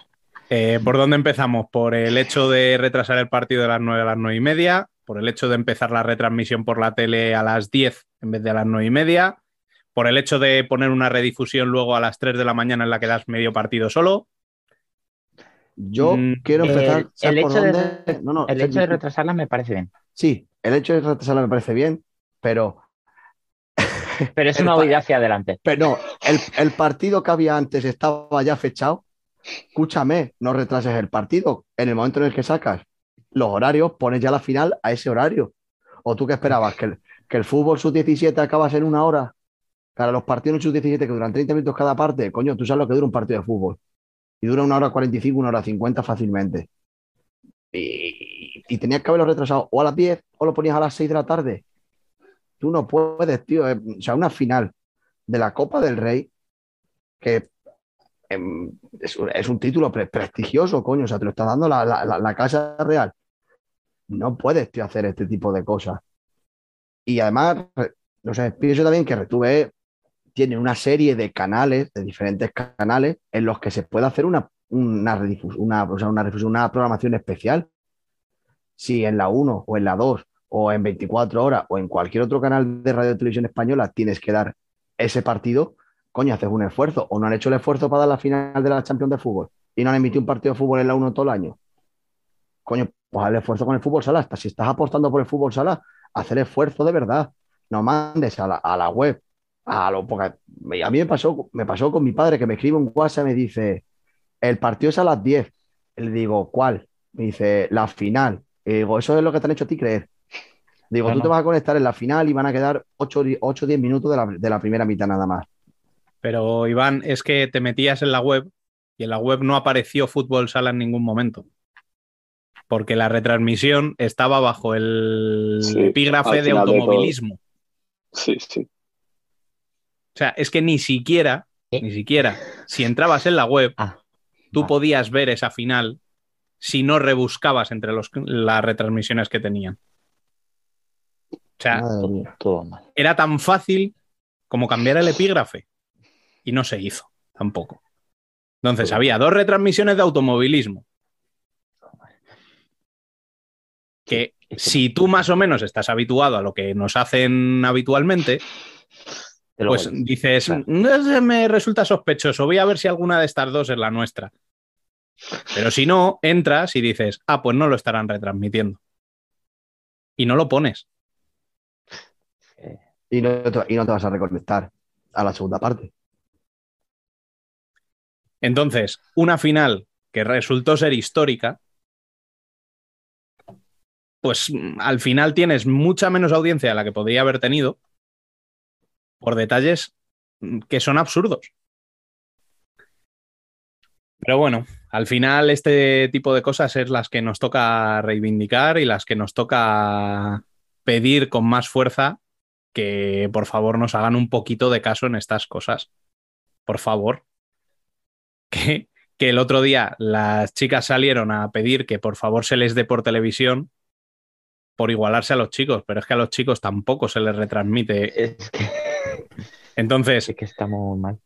Pero si la- si- es que esto es completamente, es, es desinterés y no hay más. Cualquiera que haya visto el Mundial Sub-21 que han organizado mm, Falcao y cuatro amigos que han montado ahí una Sí. organización espectacular, con un estilo espectacular, con tres cámaras, no hay más, tres cámaras, pues igual no es tan complicado. Y no creo que sea una intervención muy grande. No.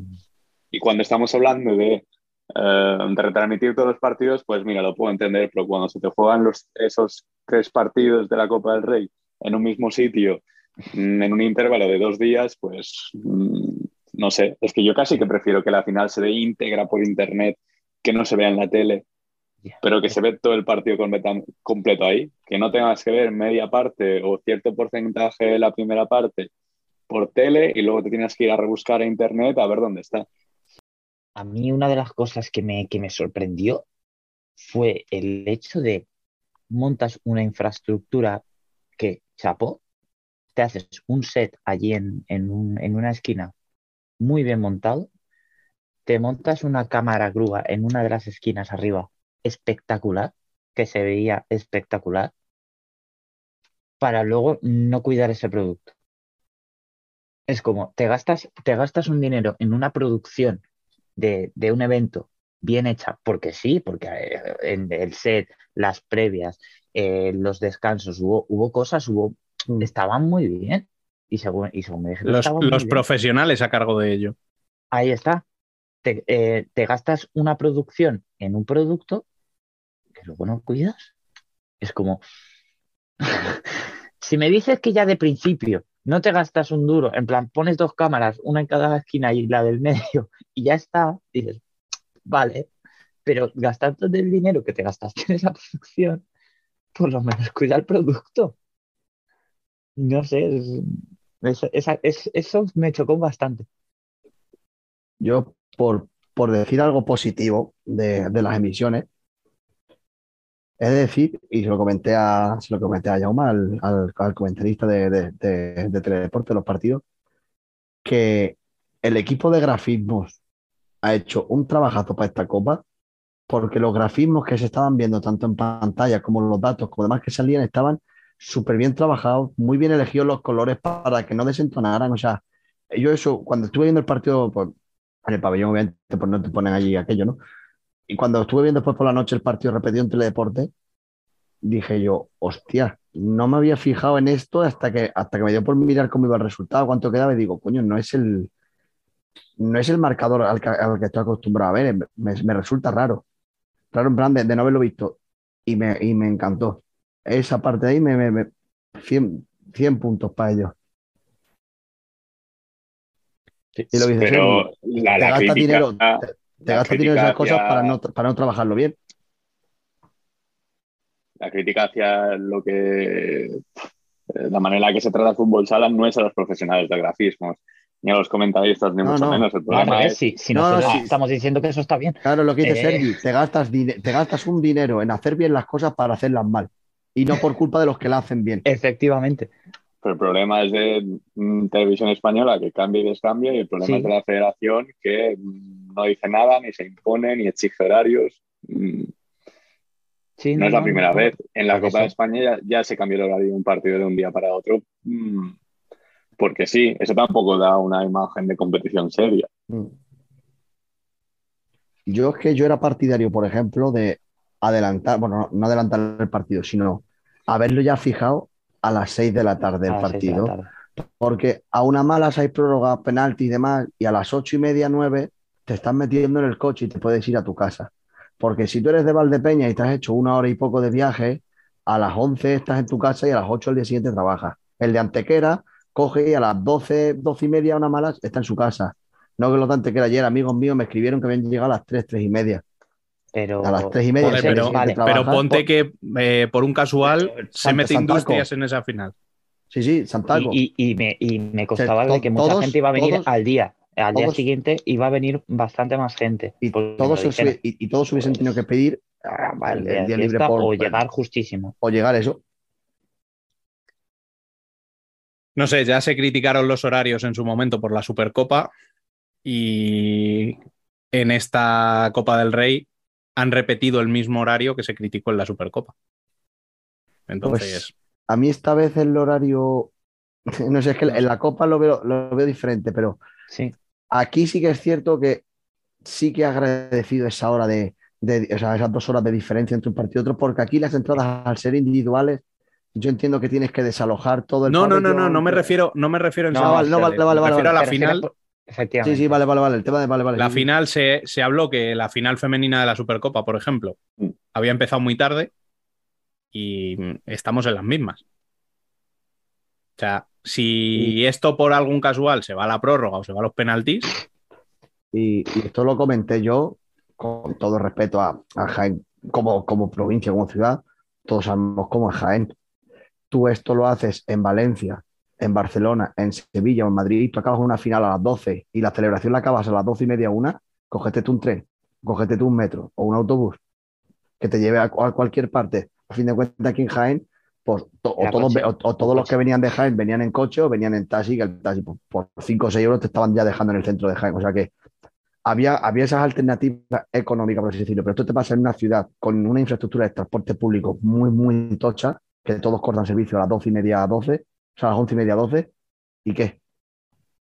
Te clavas con que 6.000 personas que salen del pabellón no tienen como ir o a su Y es que- hotel o al parking donde tienen el coche o cualquier, o cualquier movida, ¿sabes?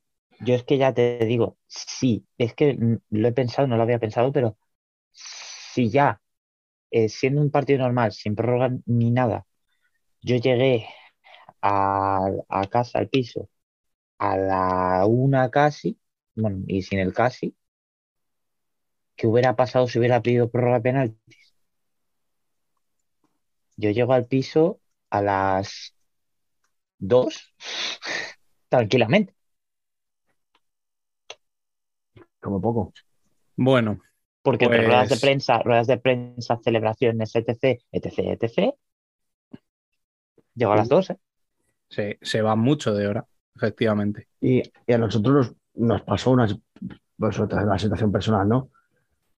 Tanto en la semifinal que acabó a las once y pico y demás, llegas al alojamiento a las doce y media, como la final esta, que entre quedarte la selección, llegas al piso a la una, una y media, ¿dónde cenas?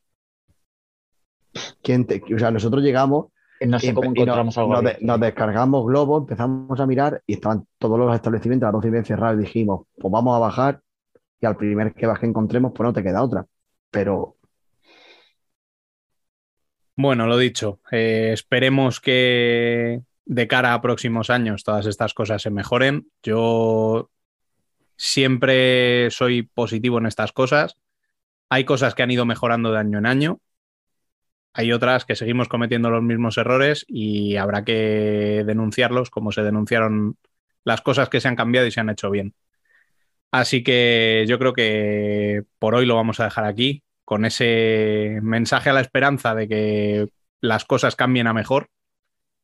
Y sin más, os doy las gracias tanto a Iván como a Sergi por haber estado por aquí esta semana, eh, teniendo en cuenta que tenéis que estar cansados, que ha sido un día duro.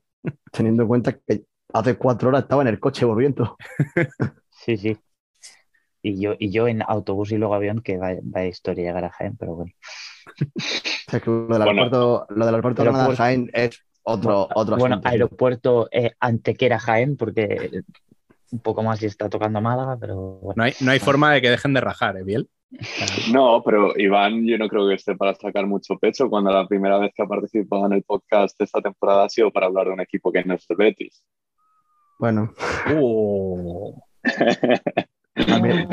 No, Justo en mi corazón. Bueno, Biel, eh, antes No, de no. que las cosas se pongan más tensas, y como sé que, y como sé que esta semana nos dejas colgados también en la columna, eh, te doy las gracias también por estar aquí y Oh, hasta o sea, la semana que viene. o sea, me ataca y se va esta semana. Por favor. Qué vergüenza. Qué sucio, ¿eh? ¿Verdad? ¿Qué es? Pues hasta la semana que viene, que vendrá cargada de más fútbol sala, más emoción y ojo que puede estar la cosa calentita tanto en descenso como lucha por la segunda posición y, esa, y esas últimas plazas del playoff. Pues venga, con esa esperanza nos despedimos y no os perdáis el Lejason Futsal, que aunque no esté Dani, eh, tenemos cositas interesantes.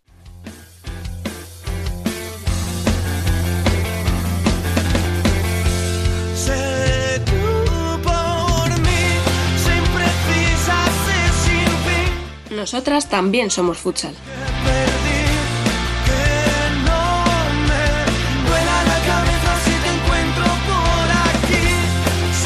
Bueno, pues vamos ya con el debate femenino, en el que hoy nos abandonan tanto Dani como Alba, y como refuerzo, aparte de a Francaque, que ya está por aquí, muy buenas, Hola, buenas tardes. nos hemos traído a otro amigo de la casa, como es Miguel Albo, muy buenas. Hola, ¿qué tal? ¿Cómo va? Bueno, vamos a analizar, ya que hoy no tenemos invitada, la jornada que hemos tenido este fin de semana, que ha habido varios resultados muy interesantes y eh, podemos incluso empezar a descartar ya equipos que se han quedado un poquito lejos en la lucha por el playoff. Sí. Eh, así para empezar, eh, vamos a hablar de ese Ourense Pollo, en el que parece que Pollo fue muy superior a, a las orensanas, ¿no, eh, Fran? Sí, más que muy superior, yo creo que la pegada de pollo fue la que, la que terminó imponiéndose. Y luego a Orense le faltó un poco más de, mordiente en ataque. Porque Caridad prácticamente, pues yo creo que fue lo de Caridad fue baño y masaje. El partido de Caridad. No sufrió mucho, la verdad. Fue muy superior el pollo. Y vamos a ver, porque ahora juegan la final de la Copa de Galicia, me parece, si no me equivoco. Sí, el martes. O sea, O sea, llega con, llega con moral. Fue muy superior el pollo. a- a- esperemos, esperemos que Ourense haya tomado nota, porque si no, Hmm. Bueno, yo creo que, que en el caso de Pollo seguramente quizás pueden aprovechar el hecho de llegar un poco más cansada, de, bueno, de no tener ese partido de, o esa Copa o esa Copa, Copa de la Reina, que tuvieron tiempo para preparar este partido. Es verdad que Lorenzo tampoco no tuvo mucho desgaste porque fue un partido solo y, y en casa, pero creo que el Pollo de cara, evidentemente no quieres estar fuera de una Copa de la Reina, pero creo que no haber estado en la Copa de la Reina ahora de cara a este sprint final puede venirles, puede venirles bien. Sí. pueden estar un poco más frescas de piernas, que esa semanita de descanso parece que no, pero se nota, ¿no? De piernas, de cabeza, porque al final es una temporada también con el rollo del inicio, al inicio del COVID y demás, es una temporada complicada y creo que sí que, que les puede ayudar. A ver si a los dos equipos esta final de Copa Galicia, que ya sabéis que, que aquí en Galicia pues tiene tradición y, y no es equiparable a una Copa de la Reina o una liga, pero sí que, sí que hay vamos, sí que ganar la Copa Galicia sí que te da un poco de, bueno, te da una alegría importante, así que a ver, a ver si no, si no acusan el cansancio, pero yo apoyo, aparte, teniendo en cuenta el calendario que tiene por delante, en principio me da que es el, el mejor colocado, porque bueno, aparte, claro, evidentemente a nivel clasificatorio ahora bien- les viene Peña en casa, Sala afuera y Juventud en casa, creo Sí. que en principio si hacen siete, bueno, si hacen los nueve están dentro, si hacen siete, seis incluso, yo creo que ya estarían casi, casi, casi metidos. Y Ourense, bueno, como decís, queda, queda un poco alejado, pero bueno, también es verdad que tiene un calendario en teoría asequible, que podían hacer los 12 puntos, pero veremos a ver, perder Claro. este partido, a ver qué pasa en la Copa Galicia, porque también les queda Rayo Majadahonda, que ya está salvado, les queda Peñas Plugues, que bueno, está luchando por el descenso, pero está complicado, los dos partidos fuera seguidos ahora, y va a depender un poco de esos dos partidos. Si sumas seis puntos, te metes ahí con 43, pues a la Zaragoza y Juventud, que son los otros dos que le quedan, pueden sacarlos y tener opciones a- hasta el final, pero sí que quedan un poquito, un poquito atrás. Sí, yo lo veo, lo veo complicado porque aunque ellos sumen todo, es que tienen que, Tiene que fallar mucha gente por arriba. Sí, es que tiene, claro, que, claro. perder- tiene que fallar Roldán, Pollo, Torreblanca y Móstoles y Alcorcón. Es que pff, es mucha gente. Hay algún partido, algún partido directo que pueden perder puntos incluso los dos, pero sí que, sí que parece complicado. No, además, con el resultado de esta mañana en, en los cantos, aún se le ha complicado más. Sí, sí, sin duda, porque, bueno, claro. A ver qué pasa en ese, a ver qué pasa en ese aplazado. Es- eh, eh, yo creo que ahí va a estar mucha de la clave en el Roldán Melilla, que juegan entre semana, a ver qué pasa ahí. Porque si gana Roldán, ya pff, va a meter más distancia todavía. Es que se, se pueden quedar a una distancia ya prácticamente insalvable para, Sí, para claro. abajo. Entonces, Ese es el problema. No, Bueno, ese era- también juegan la próxima semana. Bueno, va Igurel allí, pero después les queda Marín fuera, que bueno, Marín ya tiene todo el trabajo hecho, Torcal en casa y, y el Rayo Majadahonda fuera. O sea que Sí. está casi, casi, casi, si ganan ese partido, vamos, muy, muy Sí. hecho. Está la cosa muy, muy cerca ya. E incluso a lo mejor tienen una semanita para, para descansar y preparar el playoff. Que puede ser un rival, si tienen esa semana de descanso y de limpiar un poco la cabeza, puede ser un rival complicado en la primera semifinal. ¿eh? Sí, ya, ya se vio en la Copa La Reina. En la Copa, sí, correcto. a cualquiera de a Burela o a, Fursi les va a costar este año más. Que, que Sí, además ese, ese playoff, imagínate, te sale el partido tonto, pues no sé, me estoy acordando de la primera parte de Fursi en Melilla. Mm, Te vas sí. con un 5-1 o que puede acabar en un 5-3 o un- y hay que remontar. Y hay que remontar en casa. Y ojito, tenemos el ejemplo- ojito con despistarse un minuto con ellas, ¿eh? Que se lo Sí, digan claro, hoy al claro. Corcón. tenemos, tenemos el caso de- del Burela, por ejemplo, en la Copa Galicia con Ourense, que perdió en la ida en un partido, claro, venían de jugar ocho partidos en 20 días y estaban pues físicamente reventadas, evidentemente.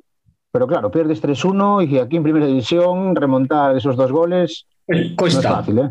No es fácil. Sí. Entonces, cuidado con Roldán como gane a Melilla, que ojito.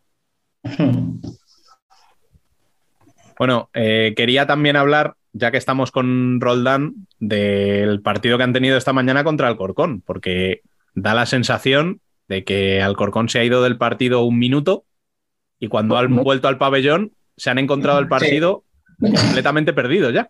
Así ha sido. In- Incluso menos, incluso medio minuto solo. Sí, no ha llegado ni a un minuto. Porque fueron 28 segundos, tres goles. Es una locura. Yo creo que Es eso que ha sido. Ha sido un partido surrealista. Yo creo que, que Piru debe estar to- todavía buscando a ver qué, qué- qué ha pasado en ese, en ese medio minuto. Porque ha sido, además, un partido que iba igualadísimo y en ese minuto se ha roto. O sea, Yo, mi sensación es que las ha hecho muchísimo daño el empate. sí. Ese 2 a 2 las ha hecho polvo. Pero claro, eh, irte del partido de esa manera, cuando te estás jugando lo que te estás jugando, ostras, Mm. es que te ha podido costar el playoff perfectísimamente. este Sí, no, prácticamente. O sea, si no mira cómo celebraba Roldán, cómo ha celebrado la victoria y los goles, es que para ellos es meterse casi un pie. Es lo que, es lo que estábamos hablando, es que es casi meter un pie. Y si gana a, Melilla el partido aplazado, ya pie y medio, que estás dentro. El partido era vital. Y yo creo que Alcorcón, co- al perderlo, se ha quedado ya ahí, entre dos aguas, que a ver ahora. Yo creo que no sé si quizás pudieron pagar el ímpetu de, no sé, de la juventud, a lo mejor, porque el primer gol también es un gol que van casi tres jugadores a presionar a, a una jugadora y a la portera y provocas un desequilibrio enorme en la zona, en la zona de atrás.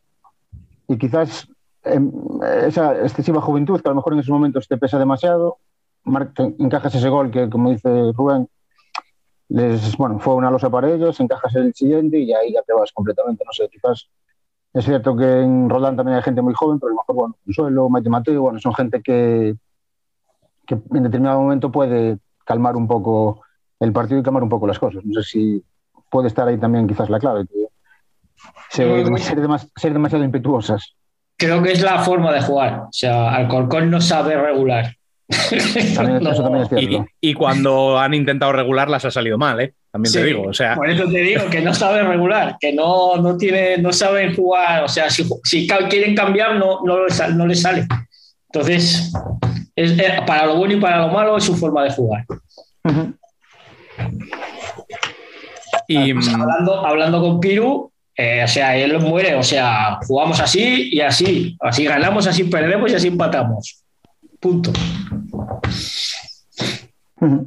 Y bueno, hablando de resultados que yo creo que no tienen que dejar contento a ninguno de los dos, eh, tenemos ahí ese Móstoles Alicante que ha acabado 3 a 3, que desangra un poquito más a Móstoles y que ha podido también descartar a la UA de esa presencia en el playoff, ¿no? Sí, yo creo que la UA ya lo tenía descartado ya del todo, pero Móstoles lleva unas jornadas, bueno, desde que hablamos bien de ellas,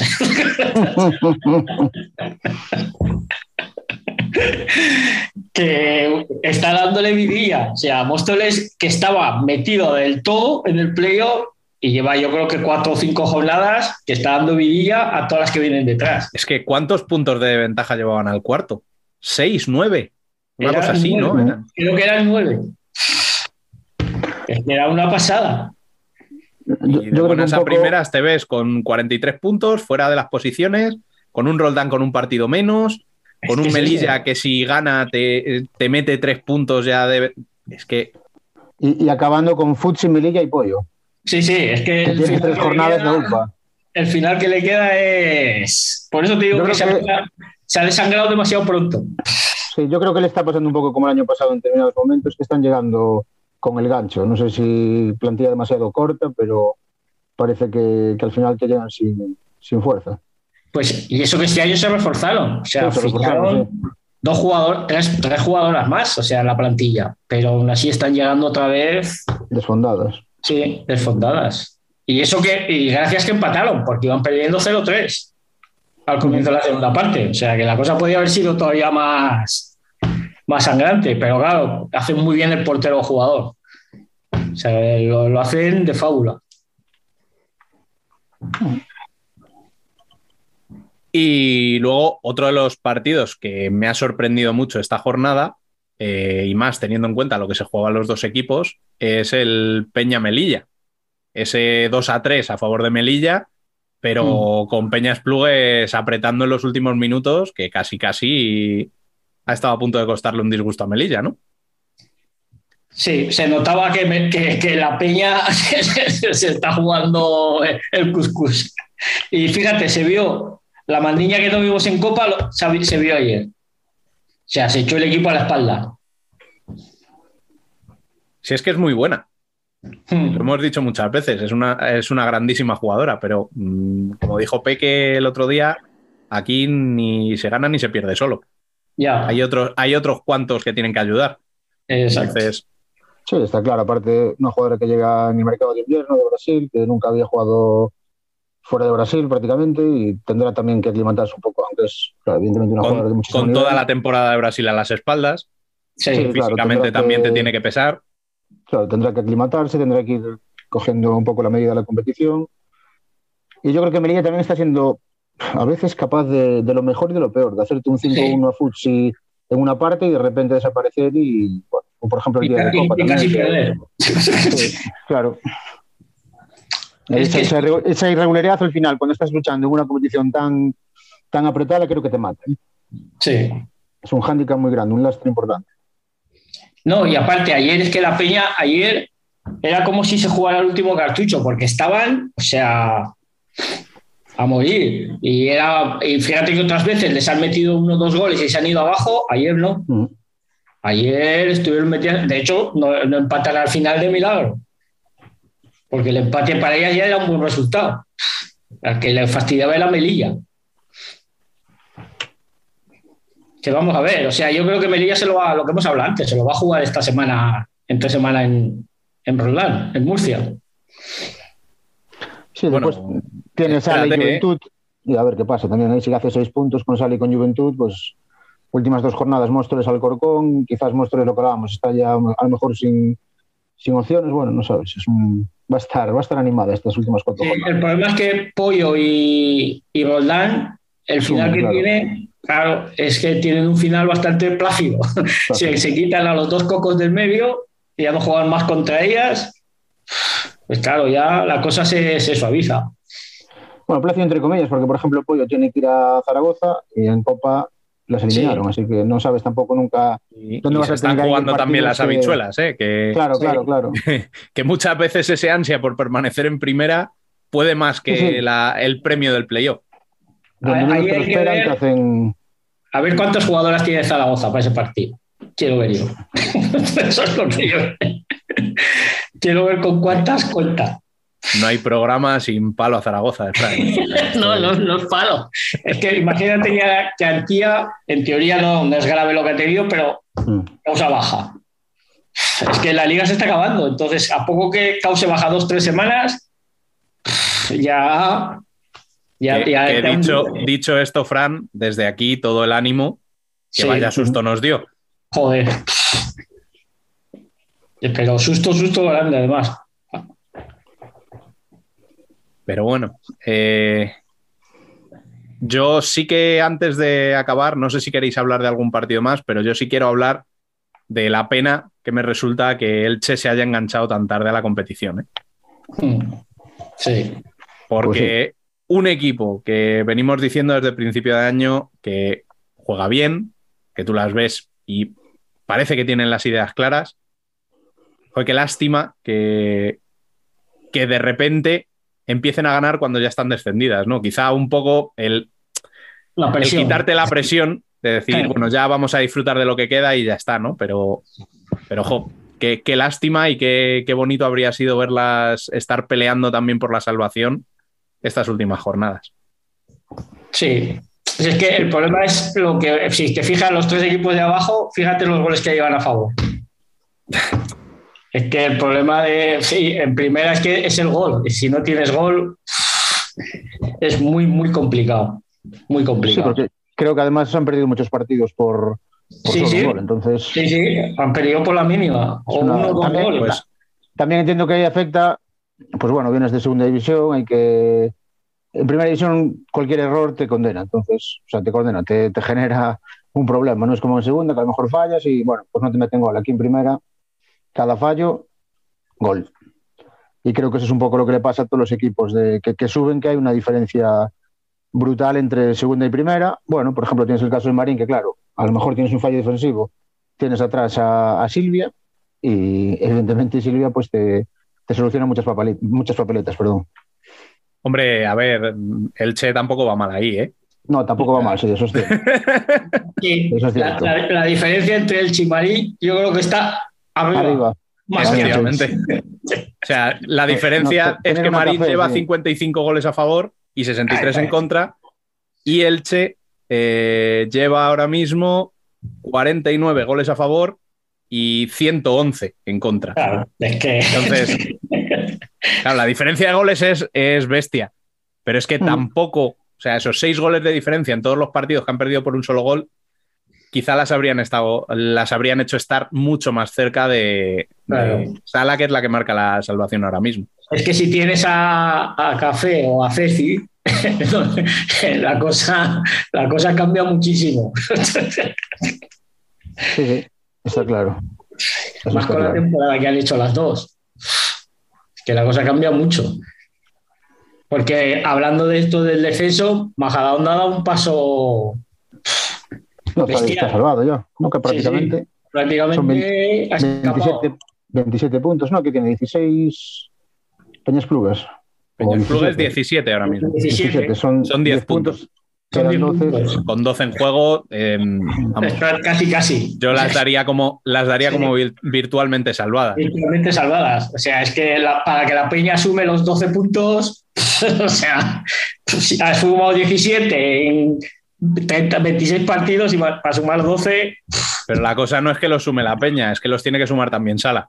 claro, pues eso te digo, es que yo creo que está, ese fue el, el resultado, le vino que ni pintado a Rayo Majadahonda. Y hablando de, de, de Juventud, que le falta quizás ese gol con que hablábamos de Café y Ceci. Ayer Torcal también sí tiene un poco más de colmillo, a Sí. mejor se acaba algún punto de vista Sí. porque También. tiraron cuatro tiros a los palos, un penalti fallado. Sí. Ojo, ¿eh? si tuvieron un poquito más de colmillo ayer era el día para, para llevarse algún punto de vista alegre y apretar todavía más la historia, sobre todo con Sala Zaragoza, claro. Sí, es lo que, es lo que llevamos toda la temporada hablando, que los, tres- los tres que están abajo, el- pues, si tienes falta de gol, se nota muchísimo en, en esta categoría. Que es lo que estábamos hablando. De los cuatro últimos, desde Sala Zaragoza hasta Elche, eh, ninguno de ellos tiene más de 50 goles. Claro, es que así es. En 26 partidos. Es que es menos de, de dos goles por partido. dos goles por partido. Es muy, muy, muy difícil, por decir imposible. O sea, mantenerte en primera división con esa cantidad de goles. Que, que va, es complicado. Es muy complicado. Por mucho que tengas a una gran portera detrás, o sea, por mucho que pongas en esos cuatro equipos a las cuatro de la selección, es- la- si arriba no, tienes- no marcas, es imposible. Y Torcal, mira que llevamos todo el año hablando bien de ella, pero claro, tienen el problema ese que arriba no definen, porque ahí en, ahí en Vista Alegre, o sea, yo creo que no lo van a tener más fácil en la vida para ganar allí. Es que los últimos, por ejemplo, los últimos cuatro minutos fueron una auténtica locura. Fue Llama- llama- llámale locura, llámale despropósito, pero Sí, el propósito más bien. prá- prácticamente balones que había que empujarlas, que se van al larguero, que rematas fuera, dos al palo. Buah, eso fue el final ese. Claro, yo imagino que eh, los entrenadores estarán. bueno, la valoración sería que estarían jodidos, pero la afición, en plan, eso era una locura de partido. Si, si No, eres la gente neutral, fliparé, claro, claro. si- sobre todo si Para el neutral, espectador neutral, fantástico. o sea, alucinando todo Dios, en plan, pero esto que es, de un lado, pum. Fallan eh, a puerta vacía. De otro lado, dos que tenían la primera de cabeza, no, o sea, la primera le pega al palo, después de cabeza al palo, y dices tú, hostia. Vaya, vaya final. Más, más, ahí, no sé se, ahí si. se- ahí se vio qué equipo está abajo y qué equipo está arriba. Sí, también, claro. Porque ahí se vio. Claro, la diferencia es- Pero. No, no sé si se verán en otra así en Vista Alegre, un equipo como Yo Torcal. creo, yo creo que no, no van a tener otra como esa. No. Encima con las, que, con las tres que faltaron en Burela. O sea que ni Filene, ni Peque, ni, ni Cami. O cambio. sea, no se van a ver en otra. Que falten esas tres y que luego a Julio le dé por hacer el guirigay que montó con, con los cuartetos que hizo. No se van a ver en otra. Pero bueno, mala suerte. Yo creo que el descenso se está empezando a, a complicar también la cosa para ellos. Sí, bueno, tienen ahora Marín y Rayo. Si consiguen sumar cuatro o seis, pues Mm. los dos en casa, además. Pero bueno, al final ahora también seguro que van, van a acusar la presión, la tensión, gente, gente joven. Es, muy- es que Torcal es muy joven, gente muy, muy joven. Tanto Dorcal como Peña necesitan ganar dos partidos más que Sala Zaragoza. Sí, y eso es muy complicado. A estas alturas es muy complicado. Quedan cuatro. Esa, Eh, esa- esa- esa tensión, por ejemplo, ya se vio que era en el partido contra Juventud del Sport, puede ser en, en Málaga. sí, empataron, que era un partido que venían de una racha muy positiva. Sí. Buah, este, Sí. Este partido lo gana Juventud. Bueno, pues empate. Eh, Perdón, lo gana Juventud, lo gana, Torcal. lo gana Torcal, Torcal seguro. Bueno, pues un empate. Yo creo que al final también esa presión Mm, con gente joven pues eh, se acaba notando. Sí. Bueno, pues lo dicho, no sé si queréis comentar alguno, algún partido más. Yo creo que hemos hecho un repaso bastante, bastante interesante de, de lo que ha sido esta jornada, sí. Eh, así que, sin más, Eh, Miguel, muchísimas gracias por pasarte este ratito por aquí a, a ayudarnos a paliar la baja de, de Alba y de Dani, que Sí, de los dos era, desertores. era un reto, era un reto complicado, las cosas como son.